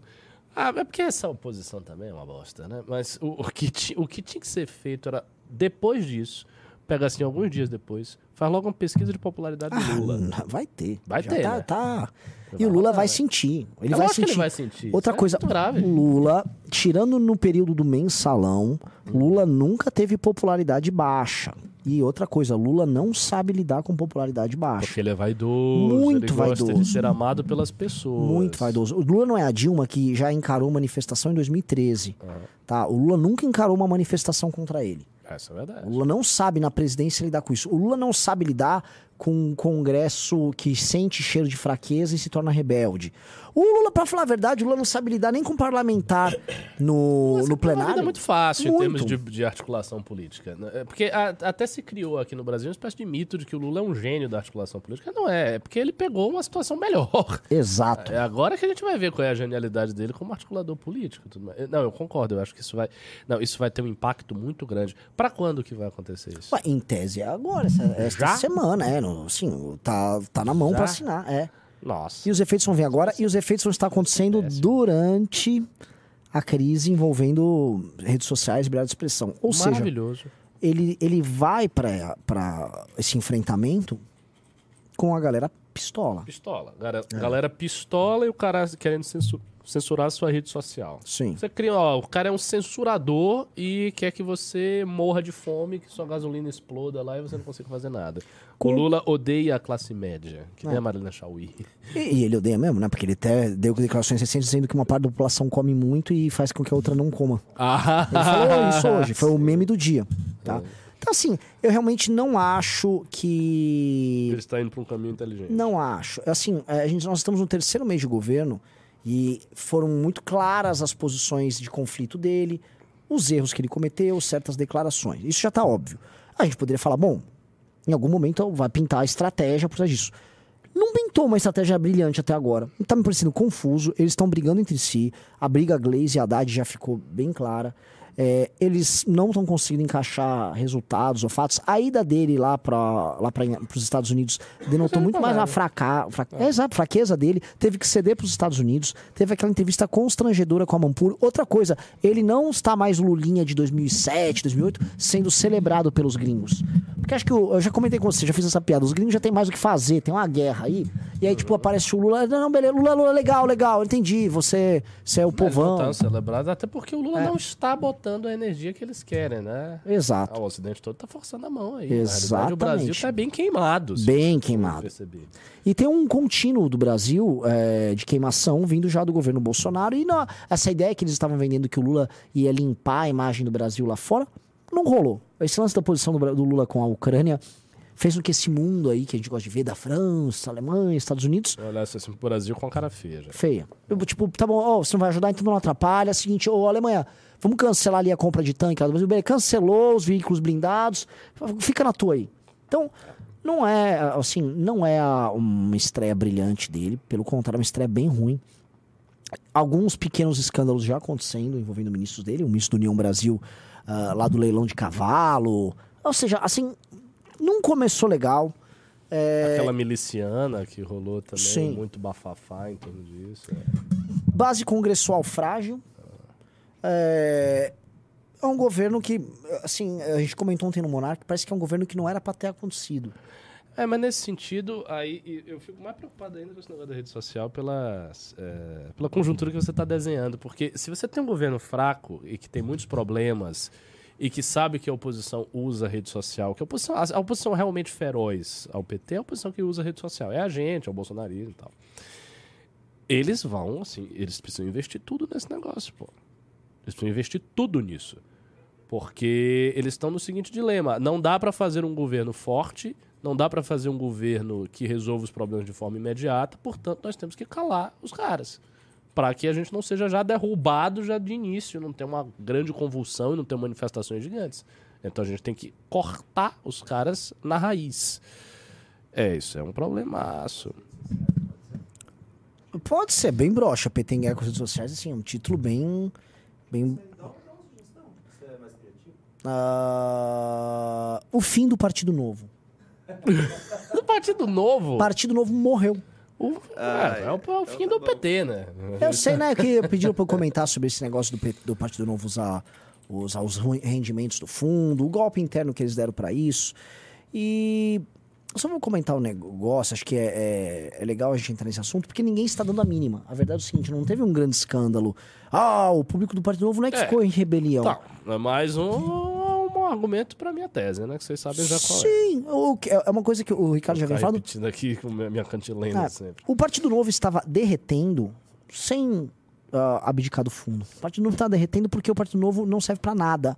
Era uma linha auxiliar sem graça do Bolsonaro. É, ele foi alvo de um golpe interno por parte lá do Salim, eles tomaram o partido, e agora, como o. o- sabe aquele papo nosso? Eles, eram, eles são um agrupamento de rico. Então, em tese, né, como os ricos são muito altruístas, então, né, eles dizem isso deles próprios, essa turma. Eles estão querendo ajudar o Brasil, eles querem gastar dinheiro no próprio projeto. Eles não querem ga- gastar dinheiro. Eles foram muito mal na eleição. O dinheiro que eles botaram nas eleições do Partido Novo não rendeu nada. Rendeu muito pouco. Então agora eles estão, ah, vamos usar o fundo. Tá? Vamos usar os rendimentos do fundo, que é um eufemismo. Eles poderiam usar o fundo mesmo todo. Eles estão tentando, é, ou tentar criar uma transição discursiva. É, exatamente, acho que sim. Eles estão tentando criar uma transição discursiva, como você falou. Mas eles vão terminar usando tudo. É. O lance do novo, pra mim, é o seguinte: ele, como ele não tinha uma grande utilidade, além de ser linha auxiliar do bolsonarismo, só restava pra ele esse discurso do fundo. Agora, pra eles não vai restar nada. E agora eles vão ter que apresentar algum tipo de trabalho original. Acho até. Fica engraçado, que acho até interessante agora ver qual é o trabalho original que o Partido Novo vai tentar fazer para além do bolsonarismo. E por que eu digo isso para além do bolsonarismo? Porque senhor, a gente colocou isso no Clube MBL já. o- os bolsonaristas estão cobrando o retorno do Jair para o Brasil para que ele bote ordem naquilo que eles chamam de traidores. E os traidores eles se referem especificamente ao Zema e ao Tarcísio. Eles já Tá. incluem o Zema como traidor. Sim. Zema- caras que estão assim, ó, gente, o, nem, o, o presidente nem morreu, o cadáver não foi nem enterrado, eles nem acham É que é porque um tá cadáver. desse jeito mesmo. Não tá, mas o Zema tá, né? O Zema tá, claro, claro, que ele já quer um projeto presidencial tá Sim. do presidente Zema Sim. como presidente Zema. O presidente é Bolsonaro. Sim, cara. É exatamente. presidente Zema. Tipo, vocês combinaram com a gente? Vocês vieram conversar? Não, o que, que você tá querendo aí? Então eles estão querendo. Então, assim, eu prevejo uma, uma pressão bolsonarista sobre eles e estes caras não sabem lidar com essa pressão. Esses caras não são a gente. E quando eu digo assim, vamos supor que o Zema tenha coragem. O Zema acha que é um, um- é um mineirismo que tem ali de. Eu vou levar no papo. Você leva o bolsonarista no papo até a página 2. Entendeu? É, Ele vai ter que. A, a imprensa vai, vai gerar situações onde ele vai ter que se posicionar e o tempo todo. E se ele quiser ser candidato, ele vai ter que se posicionar. E aí, como é que ele vai fazer? Entendeu? A esperança dele é- o Bolsonaro ser inelegível. Não, mas ele sabe que. Assim, ele, ele- eu imagino que ele saiba disso. Ah, mas isso vai aliviar bastante. Mas tem a sucessão do Bolsonaro. Eu, eu sei, mas a sucessão do Bolsonaro não é o Bolsonaro. Tipo, o, a sucess, na sucessão do Bolsonaro, minha, minha visão, o Zema tem algo a mostrar, porque ele é governador reeleito e, assim, como o voto do Bolsonaro é um voto muito antipetista e é um voto que é, e- ele se corporificou no Bolsonaro. Mesmo os filhos do Bolsonaro eles não têm essa ascendência toda nessa massa.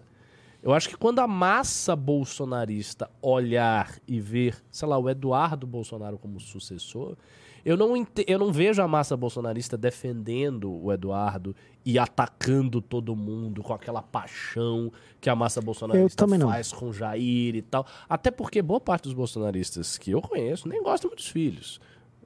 Eles fazem a distinção entre o Jair e os filhos, os filhos, o time é complicado. Você não gosta muito dos filhos, é diferente. O filho não é o pai, é out- outra parada. O Bolsonaro é Mas uma se o coisa, Bolsonaro Jair é endossar alguém dele? Vamos supor que essa briga interna familiar. Não, se ele endossar teria- a Michelle. Obviamente ele teria que endossar. E obviamente ele vai endossar. Alguém dele. Isso é evidente. Se ele se torna inelegível, ele endossa na mesma hora. Sim. Ele diz: esse é o cara aqui. Babá. E faz algum sentido Isso pro PL força. Não, é, isso tem força. não gerar esse endosso pra ele próprio? Eles vão pagar salário pra ele, já tá Claro. pagando pra Michelle e vai endossar alguém de outro partido. Claro, lógico. que- Não, ele vai endossar o cara. É. E eu não Mas e, eu- e, assim- novamente eu coloco uma coisa sobre o Zema, que é a mesma coisa assim. Teve outro cara que ganhou a eleição primeiro turno em Minas, Anastasia. Já ouviu falar desse cara? Pois é. Ninguém liga pra Anastasia. Então, assim, ganhar a eleição em primeiro turno, o Alckmin também já ganhou Não, para governo lógico. de São Paulo. Então, Não é a mesma coisa, né? Não a é. eleição de governo e Ah, ser exato. qualificado para presidente é totalmente diferente. Mas o ponto pra mim é o seguinte: vamos supor que o Zema tente levar no- na flauta. Ele pode até tentar levar os deputados, os candidatos, a gente conhece essa turma do novo. Vê um primeiro tapão na cara de Bolsonaro, vocês estão abanando o rabo e é capaz de sair do partido PPL. É... Entendeu? Porque no fim do dia, se o Marcel Van Hatten isso toma um é- tapa na cara, na rede social toma um cancelamentozinho dos caras, ele vai correr pro colo dos caras. É, e tem uma eleição antes da eleição de presidente, que é a eleição de vereança aí em 2024. E assim, o projeto presidencial é uma coisa longa. É, tipo, imagine se rola, por exemplo, um cancelamento efetivo do Zema, conduzido pelo núcleo do bolsonarismo. Isso vai afetar muito todos os caras do novo. E é uma coisa que vai se prolongar por quatro anos. É muito tempo. É muito tempo de você perder público. É muito tempo de todo mundo te chamar de traidor. É muito tempo de você ser, tipo, sugado. E aí eles vão ficar com medo. E aí eles abandonam o Partido Novo. É verdade. Sim. Porque eles não têm compromisso real. Não tem, e, exato, porque eles não tiveram compromisso com nada. Então, assim, por que, que isso seria um compromisso partidário? Eles teriam que amar muito o Zema. Eles que gostar muito do cara e, tipo, tá fechado com Isso. um pacto ali com E olha o que eles fizeram com a Moedo. Olha o que fizeram com a Moedo. Eles eram amigos da Moedo. Eles tratavam Moedo como um guru. E aí, né, entre o voto bolsonarista e a Moedo, então fica com isso. Aí, se o, a, a- a- vamos dizer, a, se o projeto Zema se torna caro eleitoralmente para esses caras, esses caras saem do projeto Zema. Ou eles até fazem o Zema não ser candidato. Até porque se o Zema não começar a crescer em pesquisa e tiver pressão bolsonarista para um candidato bolsonarista, eles Já fazem era. na hora. É. É. na hora. Então, é um jogo longo. Por isso que tem gente Renan, o Zema. Calma. O Zema tem um jogo que é muito difícil, que é sair do jogo do bolsonarismo. E não é um jogo fácil. Aí é do jogo do PT, né? Porque Sim. O PT tá de olho também. Exato. O Tarcísio tem um jogo de longo prazo. O Tarcísio é candidato em 2030. Não em 26. O projeto dele aqui em São Paulo é de 8 anos e ele começou um bom. Tá tanto que o desses agentes. Quem começou melhor o jogo de 2026 para 26 foi o Tarcísio. É, e o Tarcísio natu- naturalmente apoiaria qualquer candidato conservador que tivesse maiores chances Sim. em 2026. Inclusive os próprios sucessores do Bolsonaro, ou o Bolsonaro, caso ele não seja inelegível. Sim. Mas eu gostaria. Seria difícil. Eu gostaria muito de ver, já que o Novo teve coragem de encarar essa questão do fundo, eu gostaria de ver agora quando eles encararem a questão da uma tentativa de independência do bolsonarismo. Porque é muito mais doloroso do que a questão do fundo para eles. Muito Lógico. mais doloroso. Lógico. Envolve os projetos, e lá é um catado de projetos pessoais. O Novo. A turma- o movimento liberal brasileiro é um catado individualista, como os atores falam, somos individualistas. É um catado individualista de microprojetos pessoais que fazem cálculo o tempo todo. E eles ficam agrupados ali mediante alguns estímulos. Se esses estímulos não compensam uma determinada perda, e aí o, o grande fator de perda hoje na política dentro da direita é a vontade do bolsonarismo. E, meu velho, conhe- a gente conhece essa turma. Conheço bastante. Assim, é, pra pular pra cá, pular pra lá, é um parto. Volta a falar. Tente sempre pensar aquele cara do novo que não tem que tirou uma foto, manifestação de Bolsonaro e apagou a foto, tendo que arrumar uma briga, tendo que reagir a um cancelamento, de que ver os eleitores xingando ele. Esses caras não se aguentam. É pânico, é uma galera muito frágil. Até porque é uma galera também fundada é, é, em redes sociais. A base deles é uma base é, de é, redes. funda- Fundamentalmente é rede social, todos eles. É. Todos eles. E grana, né? Mas não, não é essa. A grana por si só, se ela não é aplicada com inteligência, e a gente teve um, um exemplo que nós não vamos citar, né? Mas você sabe qual é. É, não, não resulta em voto, não, cara. Você pode gastar muito dinheiro e você não vai ter voto nenhum porque você tem grana. Você tem que saber usar a grana. Os operadores de máquina, eles têm contas muito estritas de voto. Isso eu já, eu já vi, já vi gente fazendo conta. Os caras sabem, eles sabem tanto, cara. Eles sabem quantos votos especificamente eles vão ter no bairro X. Bairro X eu tenho 400, não, aqui eu tenho tanto, aqui eu tenho tanto. Eles fazem a continha lá, eles vão somando tanto para aí, tanto para aí. E o cara já tem um esquema todo. É, é impressionante aquele negócio. Eles não têm isso, eles não têm esse conhecimento. Não tem essa, essa, essa esse know-how de política de máquina. É, realmente, eles estão numa situação um pouco É bem complicado. complexa. Agora, sim, eles são beneficiados naturalmente pelo silêncio do Bolsonaro. Quanto mais tempo o Bolsonaro fica em silêncio, ele fica hesitando, se vem, se volta, se vai. Tá, assim, então, espaço, né? Esse espaço tá desgastando também esse pessoal. Se ele demorar demais, for, sei lá, se for voltar lá para final do ano, aí será mesmo que ele vai ter essa força que ele já teve? Não sei Sim. não, viu?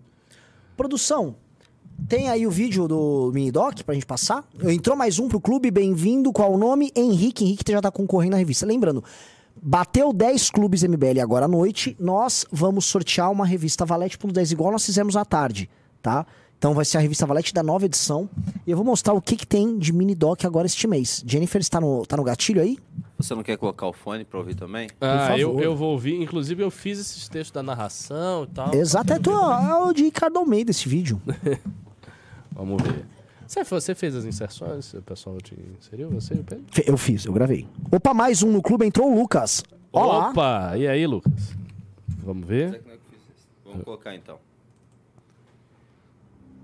A vanguarda da direita norte-americana e não uma vanguarda específica, a vanguarda de um caminho, por vezes perigoso, que a direita americana toma, mas de uma crítica muito aguda e uma crítica interessante. né? A gente pode discordar dessa crítica, mas a gente não pode ignorar ela.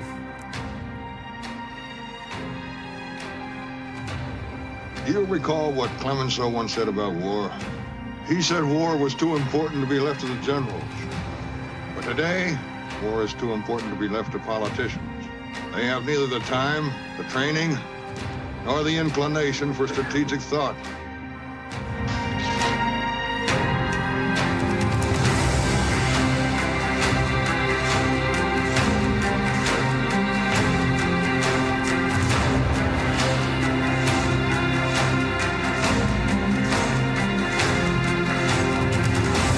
you should be a monster. You know, because everyone says, well, you should be harmless, virtuous. You shouldn't do anyone any harm. You should sheath your competitive instinct. You shouldn't try to win. Nesse ponto, você é capaz de perceber que há uma linha que vai do Curtis Yarvin ao Peter Thiel e ao Elon Musk. You know, you, you don't want to be too aggressive. You don't want to be too assertive. You want to take a back seat and all of that. It's like, no. Wrong. You should be a monster, an absolute monster.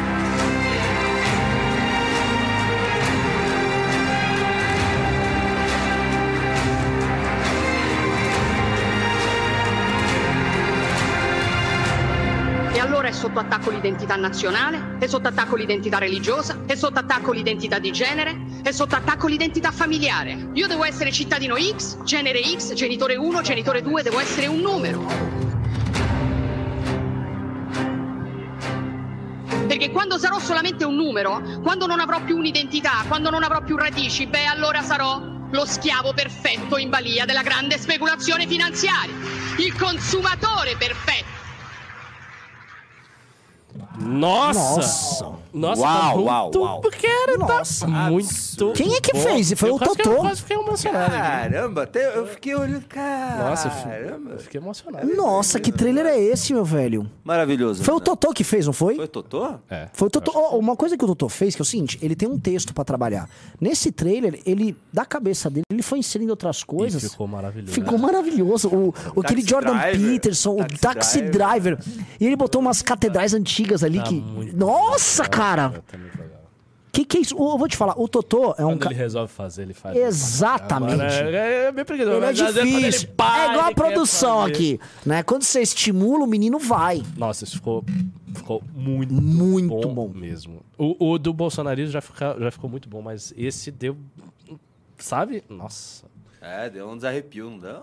Deu. E, deu, o, deu, e o deu. próximo, minha gente, vai ser sobre guerra da Ucrânia e a participação do. Já pode dizer? Pode? Participação do MBL na Ucrânia e tudo mais. Vamos ter ser- vídeos que ninguém sabe. Esse vai, esse vai ser assim assustador. E particularmente eu vou escrever o texto, eu tenho mais tempo para escrever o texto. Vou escrever um texto mais hardcore, começar ali União Soviética, cortina de ferro. Isso tem imagem demais pra Sim. botar, cara, tem imagem demais pra botar. As guerras, a Revolução Colorida, queda do Muro de Berlim, aquela coisa toda. A gente tá produzindo em frequência mensal documentários com mais de 40 minutos, velho. Não, a gente vai- Mensal! Em No um Plug. ano, cara, a gente É. vai ter 12 documentários de 50 minutos. Isso é demais, cara, porque a gente não só faz isso, não, você não tem noção. Faz Tudo, tudo é feito aqui. E não é só isso que o pessoal do clube tem acesso. Tem acesso também aos relatórios semanais, né, Renan? Você tem que É. sempre lembrar que é muita coisa que a gente... É, o- é, o retrato vai Vai mudar de nome, né? tudo. Vai virar dossiê MBL. Dossiê. São os dossiês que a gente tá fazendo mensais. Porque, é verdade, semanalmente sai um dossiê sobre um tema político, Uhum. com uma perspectiva, uma visão de mundo muito diferente do que a imprensa entrega. Então já. É muita coisa. Eu nem sei qual é o, o Diogo dessa semana. Não, dessa, o dessa semana é sobre as invasões de terra. Com, Oh. entendeu? Levanta qual é o plano de expansão dessas invasões por parte da esquerda. Semana passada foi sobre o Banco Central. Semana retrasada eu mostrei do aqui, foi o do Complexo Industrial Trans. Tá? Agora, eu tô pensando em fazer um sobre esse candidato que eu tô falando pra gente acompanhar, que eu tô mandando muita postagem dele, o Vivek Rauswalami. Né? Por diversas razões a gente tem que falar desse cara. Cara, olha só uma ideia. Faz sobre ele, sobre a Tulsi Gabbard, do Partido Democrata. Hum. Dois indianos. Sim, sim. Indianos notórios na É. política norte-americana. A É. gente mete a Índia no meio indo-europeu. Nossa, vamos fazer. Oh, É, é, é, dá é, pra é. fazer muita coisa, cara. Começa o relatório com uma coisa do mar barata, dos indianos. Pega Nossa o cara indiano, vai pra Tulsi. vê- Cara, só vou contar um negócio sobre isso. Você sabia que é- os é indianos boa. que vão para os Estados Unidos são majoritariamente brahmanes? Então, Eles estão indo ocupar a casta superior Cara. nos Estados Unidos. E você sabe, quer uma outra coisa que vocês vão ficar chocados aqui? Sabe qual é a etnia que mais ganha dinheiro nos Estados Unidos? não sei. Os indianos. É mesmo? É. Os indianos, os paquistaneses, aí tem coreanos. já- O branco tá ali no meio. O negro e o hispânico estão lá para baixo. Todo mundo fica falando, ah, a imigração, os hispânicos que vão para os Estados Unidos e os negros. Mas quem está causando uma verdadeira revolução na vida dos brancos, de verdadeiro problema ali, se a gente for falar em conflito, é que não é conflituoso porque o indiano, em via de regra, ele tá muito mais se acomodando junto ao branco do que o, do que o hispânico. Mas quem está roubando o emprego e quem está entrando roubando as vagas nas universidades são os asiáticos que eles chamam. E quando a gente fala em asiático, a gente sempre imagina o chinês que vai, o filipino, que vai pra caramba, coreano, o japonês tem. Anota isso. Isso, isso assim, isso- essas intuições são preciosas pra Ah. fazer o relatório. É, é, assim, não posso esquecer. Vocês que assistiram, vamos botar esse relatório que não é o da. Acho que dá pra fazer o da Eu, semana eu vou que vem. anotar aqui. Eu vou anotar aqui. E, e a maior parte desses caras, eles são. Eles comentam muito da imigração de Brahmani para os Estados Unidos. E é impressionante, porque os indianos que entram na política, não importa o lado, são sempre muito preparados. Eu acompanho um cara que é paquistanês, mas a gente sabe que o paquistanês, no fundo, é um indiano muçulmano, Uhum. que é o Hazib Khan.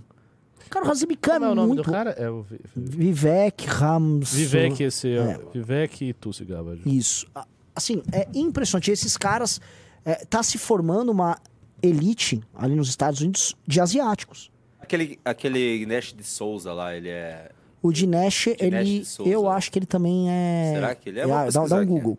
Mas tem, assim, assim, eu vou dar um exemplo, eu já acompanho podcasts de é, indianos e paquistaneses aos montes ali. E isso também junta com um outro elemento que a gente está falando muito em China, o país grande que mais cresce no mundo chama-se Índia. Ele nasceu em Bombay. É, Ah, indiano. Bombay, indiano. Índia. Ramaswamy, que é o Vivek Ramaswamy. O Vivek, por que, que eu gosto muito dele? Ele tem uma linha praticamente idêntica à nossa nas críticas que ele faz. Ele não é trumpista.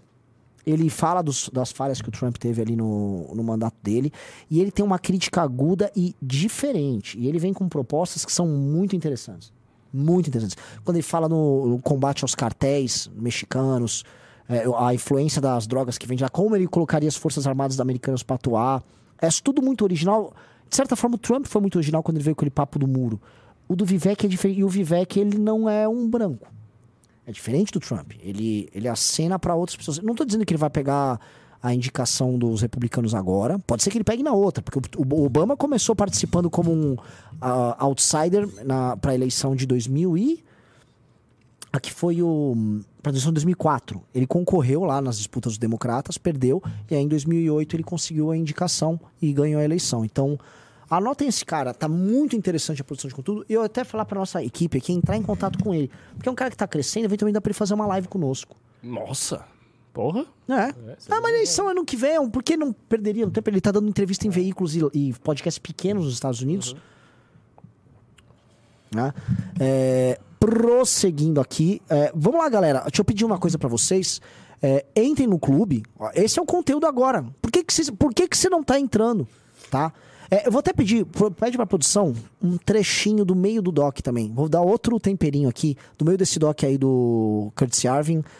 Vamos tacar ali no meio, aleatoriamente. Você põe o link e a gente assiste um pedacinho também. E vamos entrando no clube. Nós vamos sortear uma revista Valete para os 10, caso os 10 entrem, ah, concorrerem agora no final do programa. Tá? É, esse assunto, você vê que sim, a gente tava falando de assuntos chatos nacionais, esse assunto eu vi que deu uma. Deu uma deu acordada aqui. É porque é legal, cara. É legal, é legal, é legal. É, quer um outro assunto que é interessante? Você viu a massa de russas que estão imigrando para a Argentina? Não. Nem Já sabia foram- que isso tava rolando. 25 mil russos, mas majoritariamente russas, já imigraram para a Ah, Argentina. como que é? Pô, 25 mil russas foram pra Argentina. É. Deixa eu ver aqui, Brasil. pacote. A cara dele. Eu, fiquei, eu olhei com muita atenção para essa crise migratória. Quanto que é um pacote? Quanto que é um pacote de viagem? Tá Tá barato viajar. Ah, maravilhoso, né? Porque aqui. a Argentina ainda tá, tá quebrada, então é barato ainda lá. É, mas eles estão indo justamente por isso, tem sistema de saúde e tal, babá, Sim, babá. sim, sim. E Mas eu não sabia que tava rolando esse negócio. não. tá, tá rolando uma crise. Assim, o, o mundo tá muito louco, cara. Essa é a real. Nossa, e a Argentina 25 também tá Na Argentina, caramba. É, a gente está passando por um. Tem dois países que estão passando por um momento especial. Um é o México, que não está passando por um momento econômico ruim, e ele, é, ele fatalmente será alvo de investimentos norte-americanos ali, nesse processo de conflito com a China. Acho que o maior beneficiário, assim, óbvio, nítido, ali é o México. É, o Lopes Obrador está muito, muito popular, está com mais de 60%, está com um projeto meio golpistão lá, verdade seja dita. E a Argentina, que por mais que esteja destruída economicamente, ela está numa fase meio de encanto com o mundo. A vitória na Copa do Mundo trouxe isso, o turismo aumentou pra caramba na Argentina, tem essa crise migratória de russos ali, e os argentinos estão contemplando nessa onda meio otimista votar agora num candidato de direita, que não se sabe ainda quem é. Se for aquele maluquinho com cabelo Eu engraçado, acho que isso vai dar muito errado. se botar ele, vai ser uma, vai ser uma porcaria. ó. O cara parece um idiota, né? Ele, ele é um idiota. Assim, gente, quando o cara parece um idiota, Bolsonaro parece um idiota. Vai dar caca. O cara parece um idiota, ele fala também como idiota. Qual é a chance dele ser um idiota? Ah, ele fez agora o encontro com o Bolsonaro, não fez? Exato. É o mesmo Um encontro com outro idiota. É, são os dois, Mas- dois Bolsonaro. O Bolsonaro Nossa. da Argentina e o Bolsonaro É. do Brasil. Então, quando o cara tá nessa, é que você sabe que E o Macri? Sumiu? tá sumido, mas o Macri não, não, voltar. seria ele o candidato. Tem, parece que tem outros nomes ali, mas é, é certo que a oposição vai para uma eleição com grandes chances de ganhar. Grandes Agora, o. Javier Milei tá muito bem em termos de popularidade e tudo. Eu acho que vai- a tendência é ele mesmo. Se for ele, é aquela coisa, ele tem chance de ganhar. Mas aí vai fazer uma merda, a esquerda E a esquerda volta. Fica eternamente É. nesse negócio, né? Vai e volta. É a mesma coisa que o Bolsonaro fez aqui no É, Brasil. Mas a Nossa, novidade é conversando com a minha. Eu fui almoçar hoje, até foi engraçado assim, eu fui almoçar, aí do nada encontro dois amigos meus argentinos. É. E aí eles estavam comentando isso, né? Que há um clima de otimismo no ar na Argentina, Uhum. de virada de página e tal. Copa do Mundo é muito fundamental. É, lógico que é. Lógico que é. Os caras. A última. psicológico muda demais. Por isso que eu queria tanto que o Brasil vencesse, sabia? Eu acho que seria muito bom pra o brasileiro. Mas não seria bom pra política, porque o Lula ia herdar essa, esse otimismo. Mas não venceu é isso. Ó, entrou mais dois, entrou o Evandro agora. Opa! Já tamo em sete. Parabéns, Evandro. Vamos Uhul! lá! Vamos lá, galera. Vamos que vai ter sorteio daqui a pouco no final Isso do foi programa. esse trailer maravilhoso que o Totô fez. Ficou bom demais. Bom trailer. demais. Nossa, foi muito bom. As, as, as falas todas. Eu, eu nem sei quem foi aquele primeiro cara que fez aquela narração. Um cara. É, eu, eu também. Assim, eu Uma fiquei. fala pesada, assim, Ah. e depois veio a Melone. Muito bom. Nossa, assim, o Totô é muito bom. Novamente, Ele tem bastante repertório. muito repertório. Ele gosta dessa- dessas coisas e tal. Por exemplo, um que vai ficar fabuloso quando a gente fizer vai ser o mini doc sobre inteligência artificial. Em algum momento a gente vai fazer isso. Esse, esse eu quero ter calma pra fazer uma pesquisa legal. E isso é um assunto que, obviamente, pessoas de tecnologia de informação gostam, né? Então ele vai fazer muito fantástico, com certeza. Entrou mais um oitavo clube aqui. Bem-vindo, Paulo. bem-vindo, Paulo. Tamo com oito. Falta dois pra, pra, meter os, o, pra gente meter sorteio hoje, hein? Ó, O Cyber Bronze tá dizendo, o trailer ficou bom mesmo. Ficou muito bom o trailer, cara. Ficou muito bom. E os mini docs estão muito bons, cara. A gente tá fazendo também é, o que o Renan falou, numa velocidade grande. É. É. um por mês, ninguém faz isso assim, não. É difícil. Deixa eu contar uma coisa pra vocês, é, falando de bastidores do MBL, né? A gente teve uma. Eu voltei de um- uma viagem que eu fui fazer, uma viagem secreta que eu fiz aí com o Beraldo e tal. Viagem secreta, vão achar que eu eu fiz um tudo de blonde, né? Não, fiquem tranquilos. Mas eu fui fazer uma viagem aí de trabalho com o Beraldo e eu voltei e falei, cara, a gente tá vendendo muito e tá atrasando as entregas. A gente fez uma grande reunião aqui e a verdade é o seguinte: o time realmente se organizou. Muito. E as Depois daquela entregas reunião, tão foi- a acontecendo- foi fabulosa. a ponto das vendas tá, não estarem acompanhando as entregas. A gente tem, a- a- o jogo virou.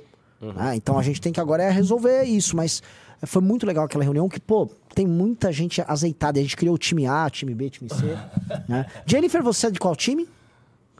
Time, Time A. É. Ah, time A com uma bre- breve ressalva de áudio, mas. A de áudio, Jennifer? Querendo ir pro D. Parece que a galera do D é mais feliz. É. Aí.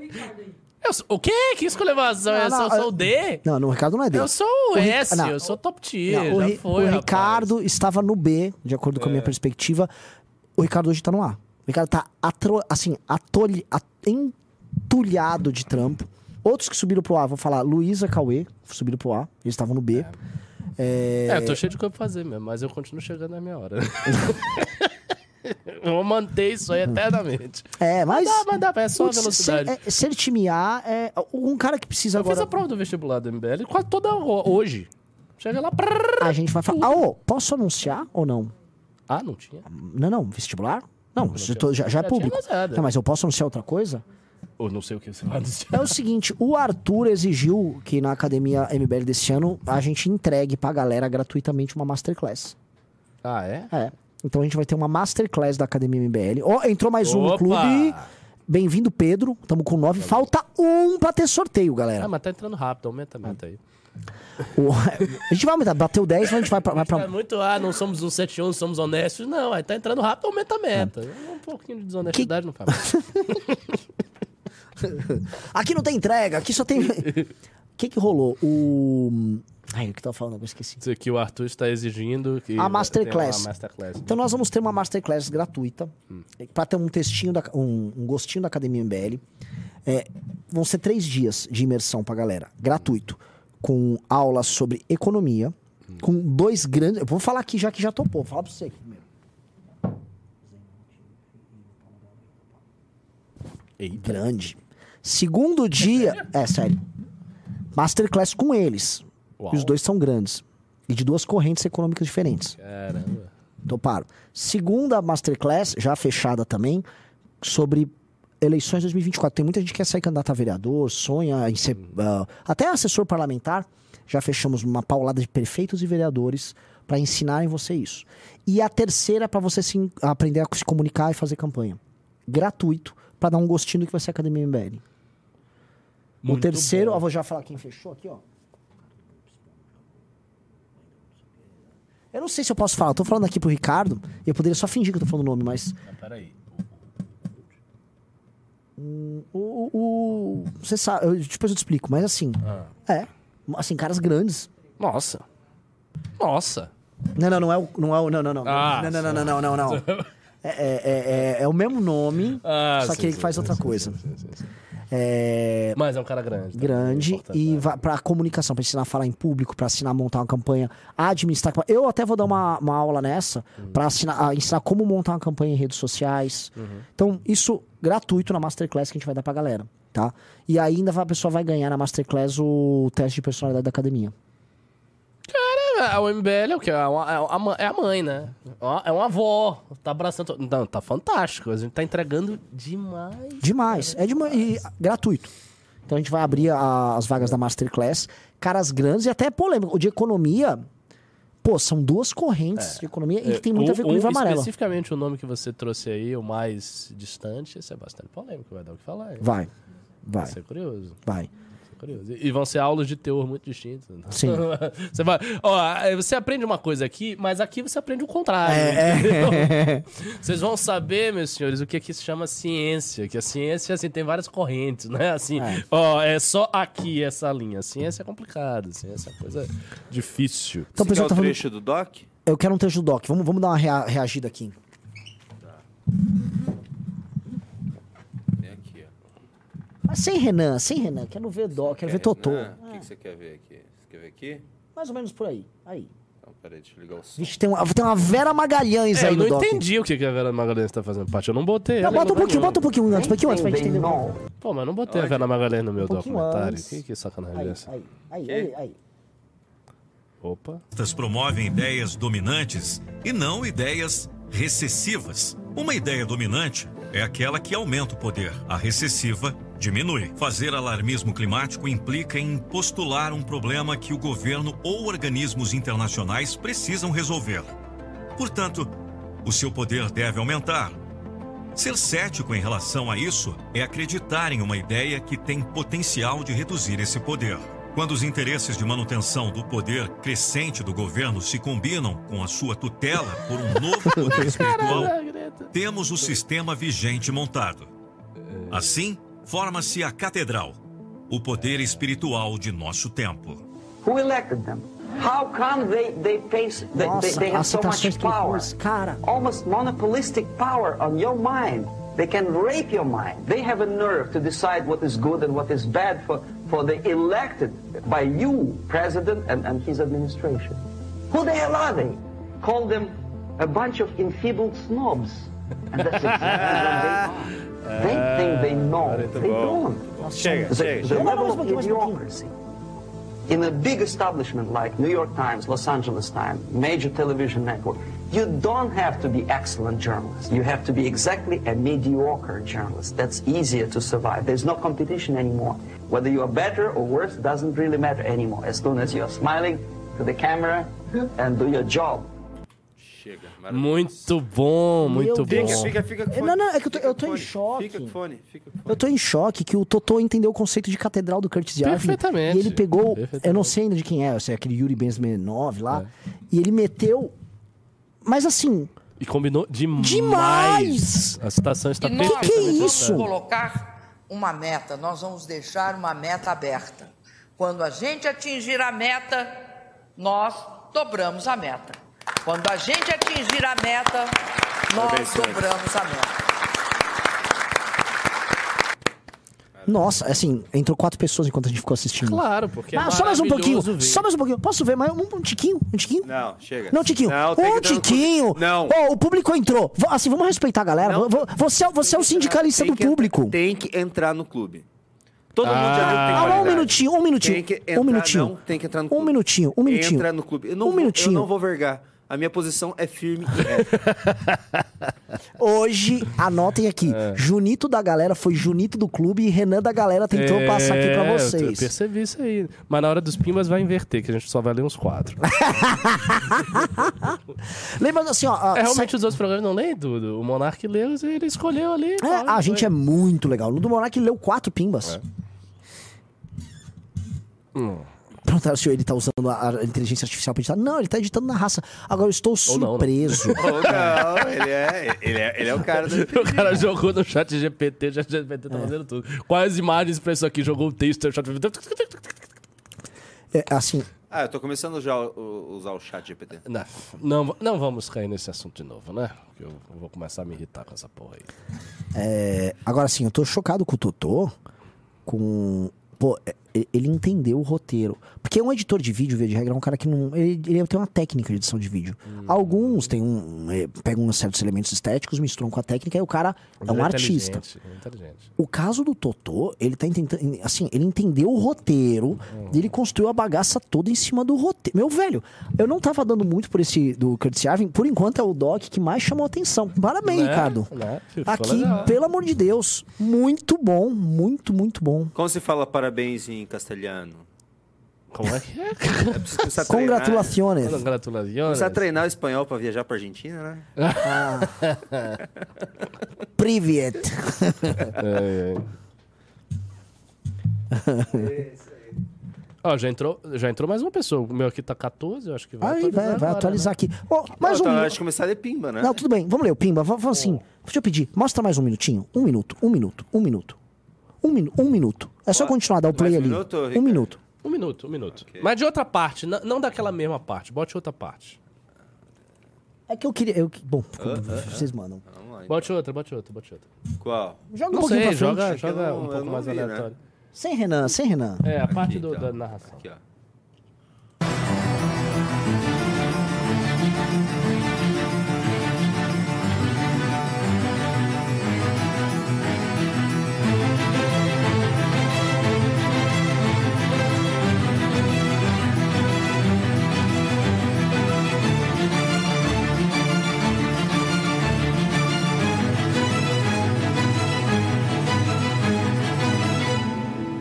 Influência de Thomas Carlyle sobre o pensamento de Kurt. Yarvin é é bastante significativa.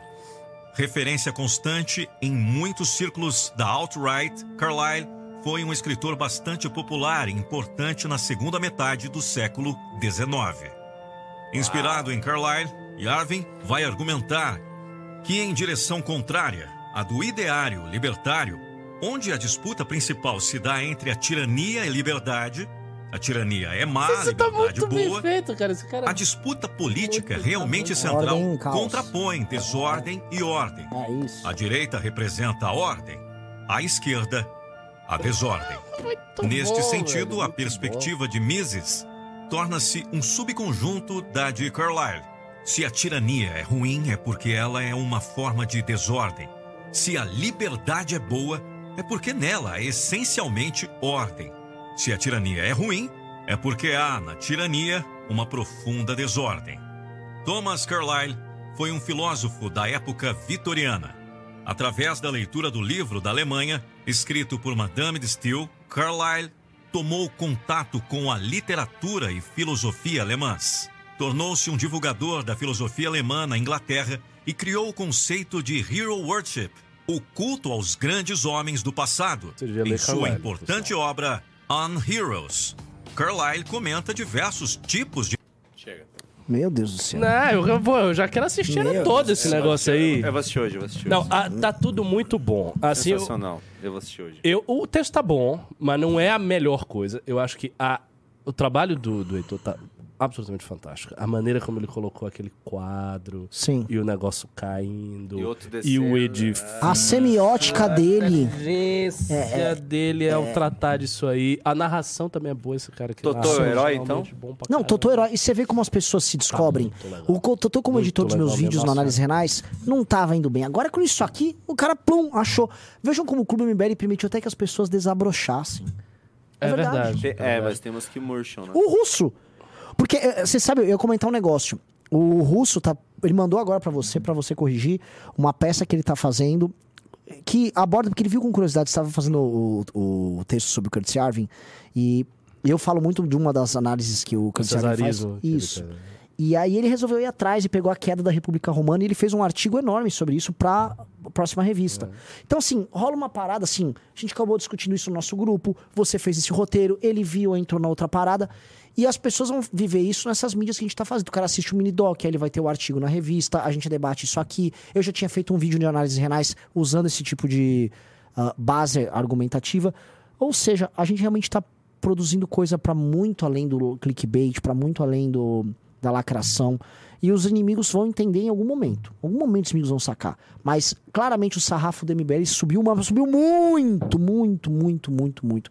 E quando os adversários entenderem, meio que já foi. Vapo. Por isso, entrem logo na porcaria do Clube MBL, comprem a revista Valete, entrem para lá, porque é o seguinte, você vai estar participando da verdadeira revolução. A gente tá fazendo, sabe o quê? A gente tá trazendo o. o- a gente tá sendo autoridade espiritual e poder temporal aqui no game. A gente tá tendo Olavos e Bolsonaros no mesmo projeto, no sentido de. É um grupo que tá sendo completo. Tá? Tá começando, mas beleza, vamos que vamos. É, é, ou é isso, ou vocês vão ter que assistir a Estratégia dos Tesouros. É, Nossa, nossa, a diferença daquela Olha a bosta diferença que a gente daquela merda. viu. É. E assim, o Brasil Paralelo é riquíssimo. Vídeo só faz isso. É, um grupo enorme só fazer isso. é, é. É, foi a primeira coisa Não, que eu deixa eu pensei. te comentar. O Brasil Paralelo tá pensei, soltando cara. um, um doc deles lá. um, estamos contando a história da direita, o que deu certo, deu errado. Que eu acho que é assim, eles vão fazer um doc tentando se limpar do bolsonarismo É, com algumas naturalmente, críticas ao bolsonarismo, mas recontando a história novamente. Eles sempre tentam recontar a história. Eu acho que a gente tem que responder essa porcaria que eles ser. Tem que ter um doc nosso respondendo essa tranqueira que eles. E, e um já doc estão. grande. Sim. Bem divulgado. Sim, sim. Então É, já vamos aí. botar. Mas, mas tem mais coisa aí, então. Vai pro Sim. próximo mês, depois do da Ucrânia? Esse- Ah, o pessoal é melhor que o Brasil Paralelo. Meu Deus, né? Meu, nem comparação. Não, é que assim, Nossa o Brasil. Paralelo parte de, uma- de premissas muito desonestas e meramente mercadológicas. Não é nada mercadológico fazer um material sobre um autor que é absolutamente desconhecido aqui no Brasil, que é o caso do Curtis Yarvin. Não tem nada, tem- assim, não é comercialmente nada. A gente só tá falando, ó, estamos te entregando aqui algo que a gente acha que vocês vão se interessar por ser intelectualmente interessante. Ou não intelectualmente instigante. Isso não significa nem concordância com as ideias do cara, tá? É... E pronto, então a gente tá fazendo isso com a nossa vontade. E quando a gente faz as coisas com a, sabe, de forma quase desinteressada, que é uma coisa que o clube permitiu, a revista permitiu, a coisa anda melhor. Vontade, Vamos, vamos ler faz. Pimba que Vamos já, ler Pimba. já tá bem avançada. O Cosmonautics mandou 5 E reais. a galera amou esse negócio, ó. 18. 18 pessoas entraram no clube. Sensacional. Ó, se bater 20, a gente sorteia duas revistas. Perfeito. Justíssimo, hein? Bateu 20, eu vou sortear duas. É justo, uma a cada 10. O grande Cosmonáuticos mandou 5 reais. Gente, é sério, não zoem, tô preocupado aqui. O Constantino estava chorando copiosamente com a notícia da morte do Renan. Ah, eu não duvido, viu, que tem Eu não um duvido, amor, ele- sim. sabe? Diego Souza mandou 5 reais. Mas refutar o monarca é muito fácil. É só questionar. E a liberdade de expressão do Xandão? Célio Opeso mandou 10 reais. O monarca reproduz o discurso da esquerda da segunda metade do século passado. São os mesmos conceitos. Não, na- nada disso. O, o discurso dele claramente está aparentado no discurso libertário, que coloca a liberdade de expressão como um totem político absoluto, entendeu? E ele é muito sincero nisso. Por, por isso que o, o, o monarca, por exemplo, ele... Tem, eu acho que ele tem moral pra falar aquelas coisas. Ele é insistente, a gente discorda, mas ele é sincero. nas Só no banheiro, A rapidinho, banheiro, sacanagem é o bolsonarista. Vai, vai, É vai. quando o bolsonarista fala disso. Mas vai. prossiga. Agora tá nós, só nós dois aqui. Vamos começar Bora. a falar do Renan? Pô, tava chato demais. Eu, eu, eu não queria mais operar essas lives. você, É, cara. não tava achado. Ah, Olha isso, você viu que ele fica pô. querendo. Ele, ele se segurou. Você viu que a fumacinha É. começou a sair, assim, da, da careca dele na hora que ele começa a ficar irritado. Ah, Deus o livre. Mas vamos lá. Bora. O Cosmonautics mandou 10 reais. Pergunta legítima de um leigo aqui. Quando o monarca fala que a lei tem que ser cumprida à risca, isso se aplica àquele compra e consome a ervinha? Eu não vou entrar nessa seara, né, meu amigo? Né? Mas certamente ele acha que a atitude dele é uma liberdade e que o Estado, na verdade, está impedindo ele fazer de uma coisa que não traz mal a ninguém, na verdade. É. Aquele o, o crime sem vítima, digamos assim, o delito sem vítima.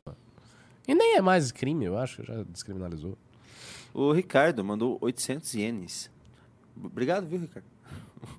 Já ouviram o podcast Asian Boss com Ye- Yeonmi Park? Yeon- Yeonmi Park.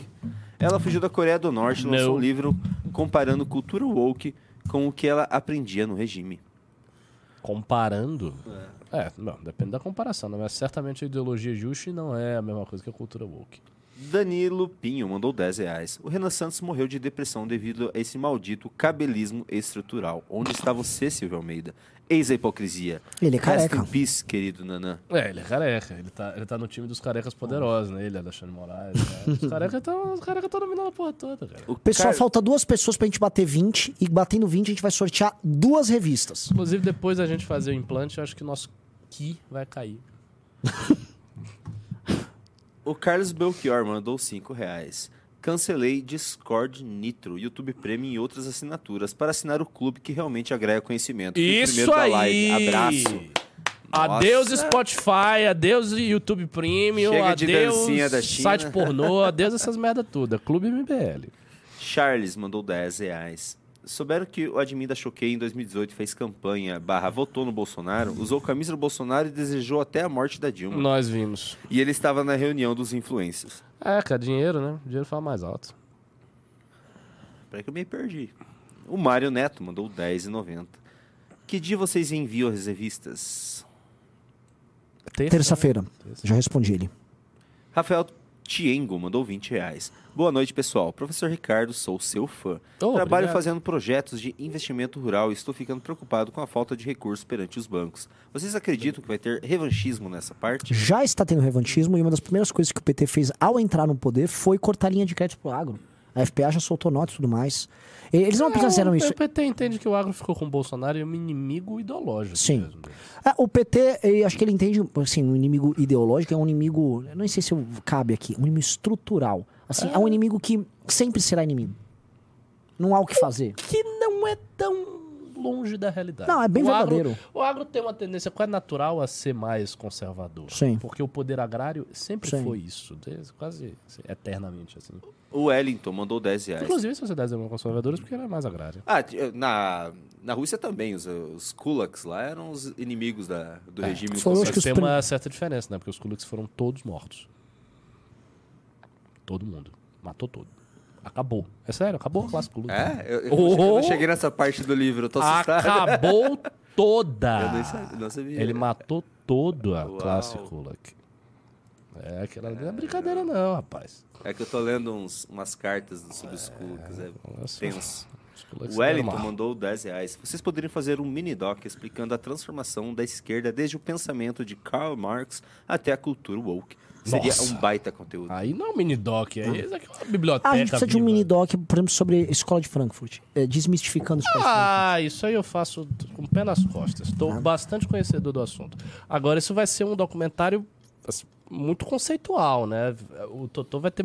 Ele vai ter que Mas eu acho que ele vai. esquentar a mente. Ele vai achar imagens dos anos 70 incríveis pra usar Chat, ali. chat, chat GPT deles vai estar tá afiadíssimo. Mas posso falar, se não da escola de Frankfurt inteira, no mínimo sobre o Adorno. Que eu acho que o Adorno daria um nó na cabeça de muita Não, gente. sobre a aqui. escola de Frankfurt. Eu, fa- eu faria sobre a escola de Frankfurt fácil. Eu, eu já li Horkheimer, Adorno, Marcuse. Eu, tô- eu tenho um certo conhecimento de escola. Inclusive, eu quero no futuro fazer um curso sobre a escola de Frankfurt. Com os textos. Do jeito que as pessoas não sabem, não fazem. Que é o seguinte: não é simples, ah, você fala da escola. Não, você traz o texto, você passa o texto pra pessoa. A pessoa lê o texto, que é como é feito na universidade. Você lê o texto. E aí você vai comentando o texto e trazendo os elementos todos. Aí é legal. Bem-vindo, Gabriel, ao Clube MBL. Opa! Mais um, falta. A gente falta um pra. A gente, Duas revistas. pra gente sortear duas revistas, Jennifer. Já vai preparando The aí. Joke falou que Nossa, spoiler. Jennifer Galbiati, em nome da eficiência, ela está Ah. preparando os papeizinhos pro Spoiler sorteio agora. Palmas pra Jennifer Galbiati aí. Coloquem o fone. E, e peraí, é depois Mas dessa bateu live que 20? vai ter os drinks dela? Grande Lucas. Amanhã. Deu tudo certo. Amanhã. Coloquem o fone.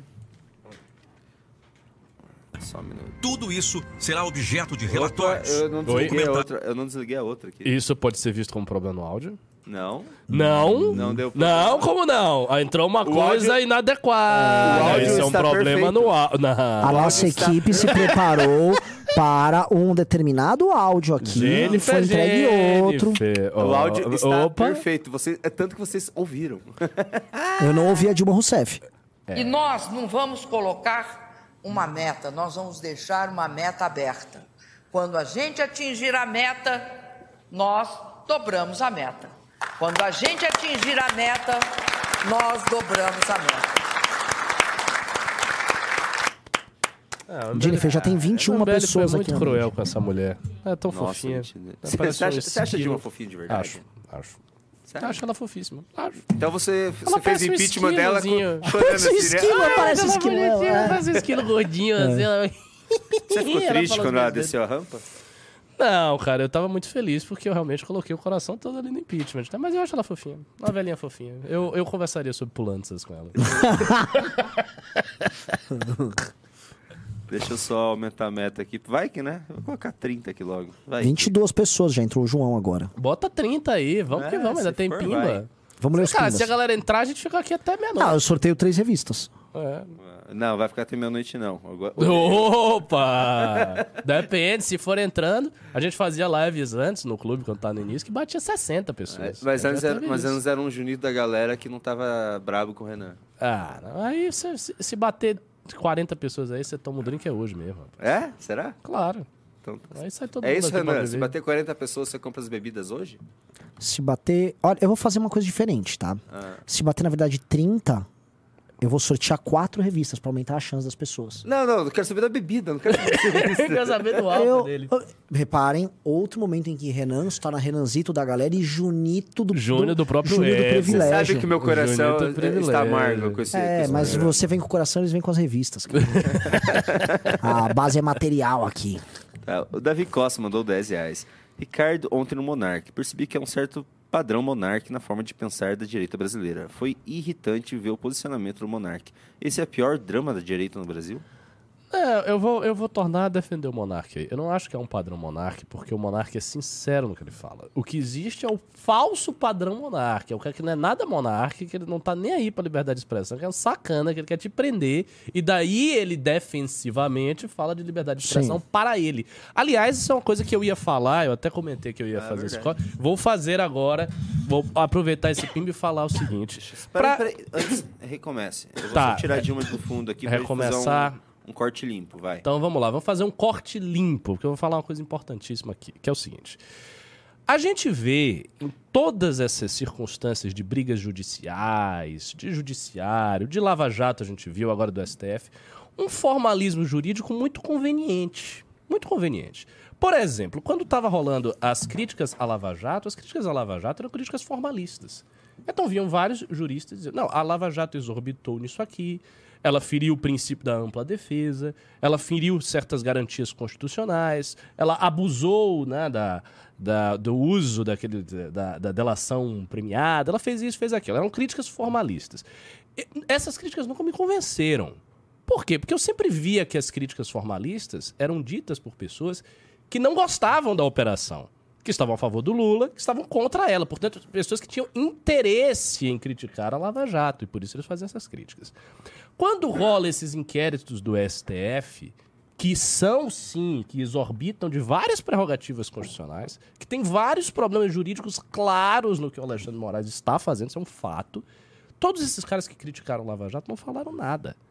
Então, o formalismo desapareceu. Por outro lado, os bolsonaristas, que não estão nem aí para formalismo jurídico, você não vai querer dizer que um bolsonarista é um Hans Kelsen. O cara tá preocupado com a teoria pura do direito, o cara tá olhando, é um positivista jurídico, ele se incomoda com Kelsen. filigrana jurídica. É óbvio que tô vendo não. Bibo Nunes como Hans Kelsen Mas é. Bibo Nunes é o Hans Kelsen, agora o Hans Kelsen do Paraná. Então, assim, não é assim. Aí os caras vêm com esse formalismo jurídico. Veja bem, a liberdade de expressão, ele atingiu a Constituição, o ordenamento jurídico, que é a lei. Isso é tudo conversa, meu irmão. O direito possui sim uma certa estrutura formal, mas essa estrutura, convenhamos, ela é empurrada para lá, ela é empurrada para cá, depende da correlação de forças, depende das forças históricas que estão atuantes, depende dos interesses políticos. E essa é uma crítica que não vem simplesmente da direita. A esquerda faz essa crítica desde sempre.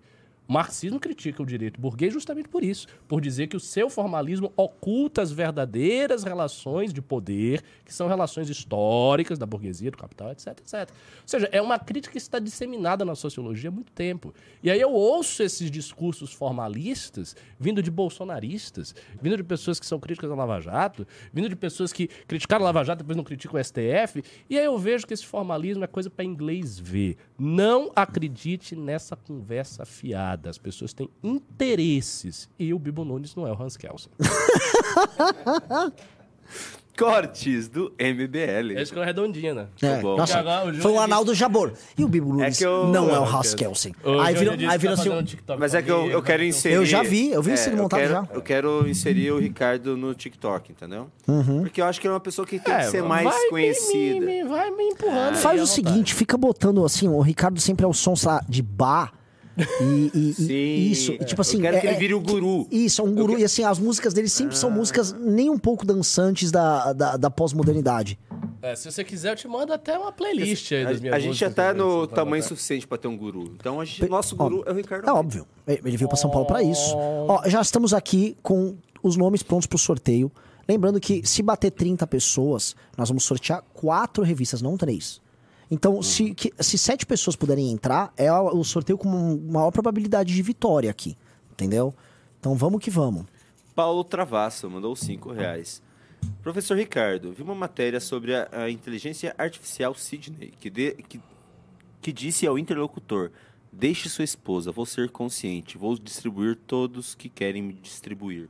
O quê? Eu não entendi a outra parte. É. Deixa a sua esposa. Deixe sua esposa, vou ser consciente. Vou distribuir todos que querem me distribuir. E eu não Entendi entendi nada. essa última entendi. parte, mas a parte do deixa a esposa, que é a inteligência artificial. Olha, às vezes a inteligência artificial tem uma certa sabedoria.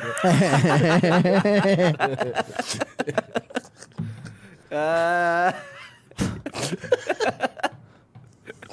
Ok. ok, vamos É, continuar, muito bem. Renan. Renan, é isso aí, vamos É. continuar. Isso, Barros Júnior mandou 10 reais.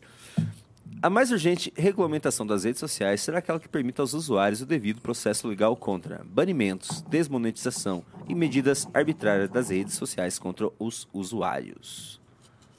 Também não entendi direito. A mais urgente regulamentação das redes é aquela que permita ao usuário o devido processo É, legal lógico, contra o mas essa é a regulamentação virtuosa. Essa é Sim. justamente a que não acontece. né? Ricardo Mourão mandou um baita pimba de 50 reais. O que, que você tá fazendo no microfone, Renan? Sacudindo os Nossa, vou desligar teu microfone aqui, tá muito chato. Vi uma mensagem do Guto a favor da Shine. Acredito que seja um posicionamento incorreto. Temos que brigar para reduzir impostos e deixar uma empresa entrar no mercado não pagando impostos. Isso vai quebrar várias empresas da cadeia. Cadeia de produção, imagino. É, Tem que se ver exatamente Mas olha só, mas tem um- contexto e as ideias dele. né? Tem um ponto, né? Assim, não foi resolvido nada na, na cadeia nossa que gere competitividade para as empresas brasileiras. Ao mesmo tempo, as pessoas querem consumir, né? E assim, a gente vai privar as pessoas até do consumo. É, o Wellington mandou 10 reais. Vocês poderiam fazer uma enquete nas redes do MBL com as opções. Eu não tenho cartão e tenho clube. Eu não tenho cartão, mas eu tenho clube. Eu, tenho já fiz. cartão, mas. É, a gente já fez isso aqui. Major DG mandou 5 reais. Renan e Ricardão. Achei. Sen... Renan e Ricardão. É. Achei sensacional alguns ex-integrantes do MBL saírem do movimento para puxar saco do mito na época eleitoral e tomar um pau nas urnas. Vários. Vai, foi bem humilhante, pra falar a verdade. Felipe Donadi mandou 10 reais. Ideia: mandar a valete de graça para parlamentares que leem e para influenciadores que não totalmente alinhados à esquerda, artistas e etc. É hora, é agora para criarmos uma relação. Calma, com esse ainda não é a hora agora, porque assim, eu preciso baixar muito o custo de produção da revista pra poder sair dando revista pros outros, entendeu? E é, pra isso a gente tem que. Tem que fazer com que vocês entrem na revista. Ele precisa estar antes nas bancas, antes das Isso. do que isso. O Paulo Jorge mandou 5 reais. Sou fã da Tulsi. Faz tempo que acho que ela conseguirá ser vice ou presidente dos Estados Unidos. É, essa mulher é feroz, pô. Ela é boa mesmo. Eu não sei quem que é. É uma democrata bastante afiada, indiana. Brás mandou 10 reais. Liberalismo, woke, do jeito que é. Ela é mais é uma democrata diferente. liberalismo derrubou monarquias absolutistas no século XVIII. O liberalismo que destruiu a visão dos três poderes, etc. Porque liberi- liberalismo é tão mal visto pela mídia e difundida essa ideia ruim na O sociedade. liberalismo Não é mal a visto mídia. pela mídia. Você está enganado, cara. Não é mal visto pela mídia. O consenso mundial ocidental é liberal progressista. É porque a gente é mais liberal conservador, a gente é mais tomado pelo, pelo conservadorismo. aí. Wagner Costa galera Longa é Rodrigues comunista, mandou não é 10 reais. Por que o MBL não lança uma revista para o público woke? Dama, Como assim? dama de paus. Mar- maravilhoso, maravilhoso. Maravilhoso. Maravilhoso, maravilhoso. Ai, ai, ai, muito bom. Acelera aí, Junito. Que Eu quero fazer o sorteio. Oswaldo Barros mandou 10 reais. Explorarem o contrassenso da esquerda brasileira que segue a cartilha da esquerda progressista ocidental, mas que é casada com a esquerda conservadora e ditatorial do Oriente. Quando esse clash acontecerá? Já- Nunca porque eles não interpretam desse jeito. Eu falei isso no outro news. Não, não é. Eles não veem a coisa desse jeito. É um pouco diferente. Murilo D'Agostino mandou 10 reais. Por que o Alexandre não participa mais do News? Porque ele não Adorava os News quando ele participava. Aguardo o retorno do legítimo rei Salsicha. Ele vai Para qual participar. departamento abra um requerimento? Olha só, pra você- abrir o requerimento da participação do Alexandre, é, eu vou precisar da equipe aqui, eu tenho que falar com a produtora executiva Jennifer Galbiati. É, ela vai fazer um requerimento tanto para a equipe de porta-vozes, para o departamento de redes sociais, para o departamento de recursos humanos, inclusive para a direção do Movimento Brasil Livre, para que seja montado um grupo de trabalho para discutir o retorno dele, em quais meios se daria, ou se é mesmo possível. Tá, vai ser é, enviado um ofício também para o departamento financeiro para demonstrar se há viabilidade econômica no retorno dele ou não. Então, logo a gente obtém uma resposta, vai ser feito um relatório, e através desse relatório vai ser feito um plano de trabalho ah, que nos próximos dois, três anos vai poder tocar o retorno dele. Então eu tô muito. Acho que vejo condições promissoras pro retorno dele. É isso? É, Isso é mais ou menos o Estado Deus brasileiro. É. Tá, me perdi aqui. João Costa, João Costa mandou 5 reais. 5 dólares. Na live da tarde, o tour era no MBL e não em São Paulo. Quando chega. É, ele falou que é um cara que disse que mandou uma mensagem. Depois eu vou tentar achar sua mensagem lá no meu Não Instagram. entendi o que ele. É isso, é isso. Lost Blue mandou 20 reais. Como faço para assinar a revista Valete? Não acho essa info em lugar. mbl.org.br barra revista. mbl.org.br barra revista. Se inscrevam em mbl.org.br barra revista que nós vamos entrar em contato para você se tornar um assinante. Nós estamos agora selecionando os- os assinantes para eles serem investidores para que a revista fique de pé. Luiz Vilaverde mandou 15 reais. Ricardo, este ano sairá um livro no Brasil que defende que a tecnologia concretizará a profecia de Marx. Comunismo de luxo totalmente automatizado, de Aaron Bastani, e foi um sucesso no Reino Unido. É, foi o que o Só me diga falou, uma né? coisa. eh, Você é o Luiz Vilaverde, amigo do Martin Vasquez, ou não? Porque se for, você fez aquele podcast comigo, né? Então, ah, eu vou tornar a dizer o que eu acho. Eu acho que o socialismo é um vértice da modernidade. Um dia eu vou escrever sobre isso bastante. O Luiz Vilaverde ele continua e fala: acredito que o livro, com, livro comple- complemente a sua visão sobre a curva da história rumo ao socialismo. Possivelmente sim. E depois eu vou querer. Qual, qual é o nome do livro que ele falou? Aí. Você passa depois É, no tá programa. bem. Vamos, vamos, vamos. De luxo. É que eu quero sortear. Às vezes, às vezes. Vai, vai, Vai, faz sorteio. Tá, eu de luxo, ok? Eu, eu vou ver, vou ver. Não, vai, mas vai, tá vai. encerrado Não mande mais pi- Mas eu vou ler Pix ainda. Então vai, faz- não leia os Pix. Eu vou deixar aqui Eu no programa, buscando- porque vai que entrem Pix seis aqui. pessoas aqui, que aí eu vou sortear não duas revistas, mas quatro. É que tá lento aqui, pode ir sorteando. Não, não, vou esperar, né? Dá, dá- ver, se che- chega em 30 pessoas, que aí eu não vou sortear três. Que agora eu vou sortear duas. Uma a cada 10. Agora, se der 30, eu fiz uma, uma, dei uma beneplácito, aí eu vou sortear quatro. É, eu não tô conseguindo. Tá, tá lento aqui o sistema do Pix do banco. Você acha É, que, você acha que entrou no, no- pelo Então, Pix? beleza. Infelizmente o Pix não será lido hoje. Então, calma. É, Tá, tá abrindo. luxo. Está abrindo, está abrindo. Está abrindo. Bastoni. Acho que abriu.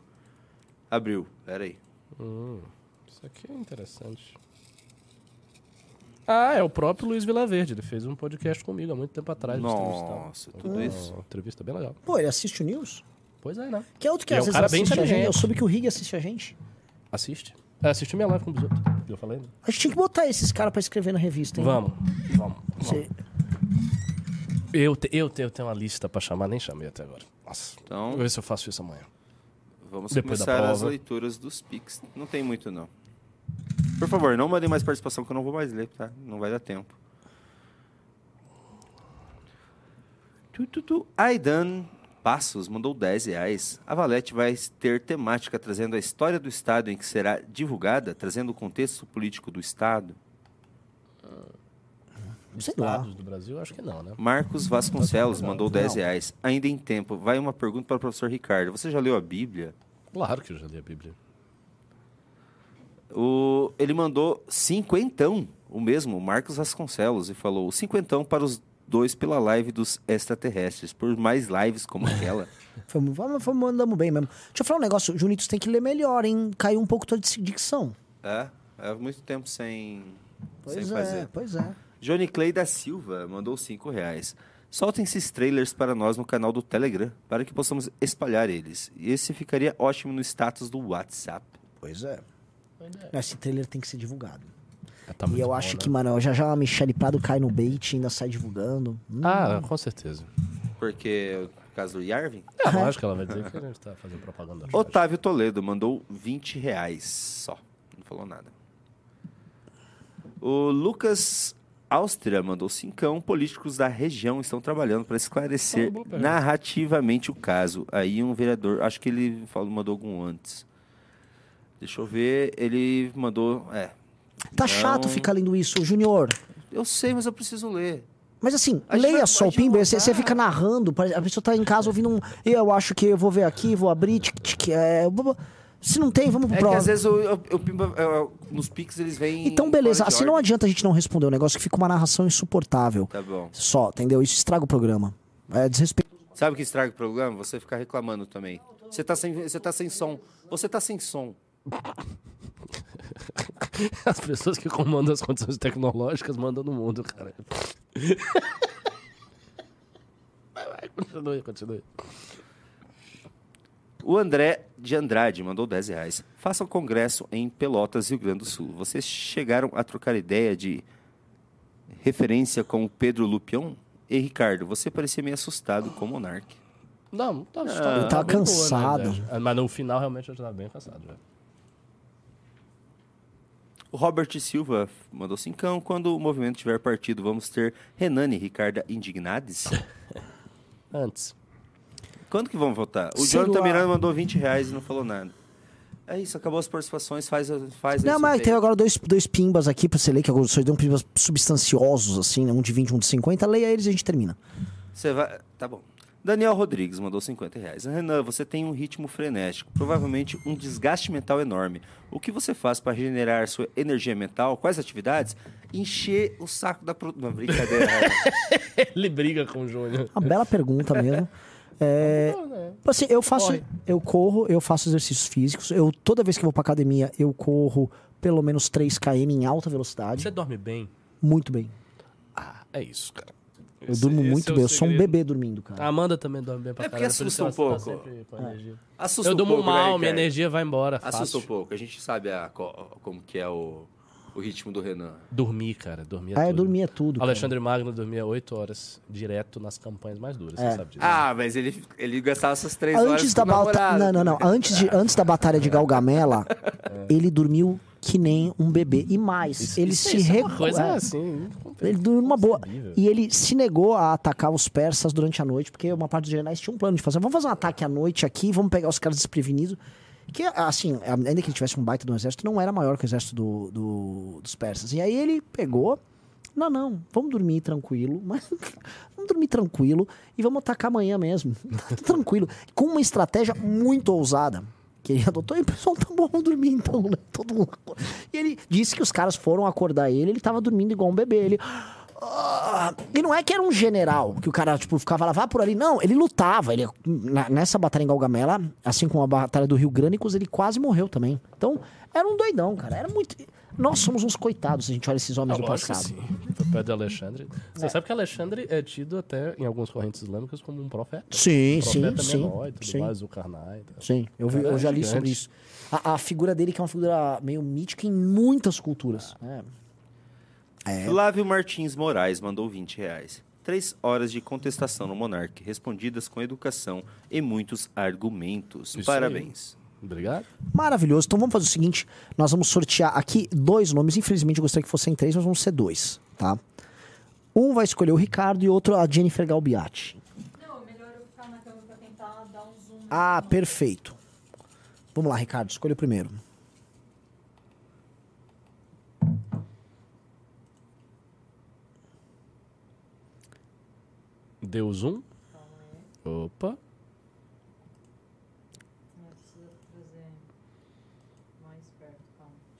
Eu tentar. fazer. Tá, mas eu posso já ler o nome ou eu tenho que dar o zoom antes? Ah, o primeiro vencedor da revista Valete será o Paulo Márcio de Almeida. Parabéns, Paulo Márcio de Almeida. Você ganhou a segunda edição da revista Valete. Paulo Márcio de Almeida. E eu vou pegar o meu aqui, atenção, você. O segundo vencedor é o André Santos. André Santos tá aqui, ó, um nomezinho. É, era dele os, os pimbas que eu tava tentando ler e você não deixou. Tudo bem, mas... O. Então, vamos lá. Ah, Paulo Márcio de Almeida e André Santos, mandem agora uma mensagem para Faustino RN no Instagram, avisando: fui o vencedor da- do sorteio da revista e nós vamos mandar a revista Valete para você. Os demais, muito obrigado. E lembrando que a gente vai ter outras promoções mesmo lá dentro do, do, do, do clube, tá bom? Pimba, so, so, so. Opa!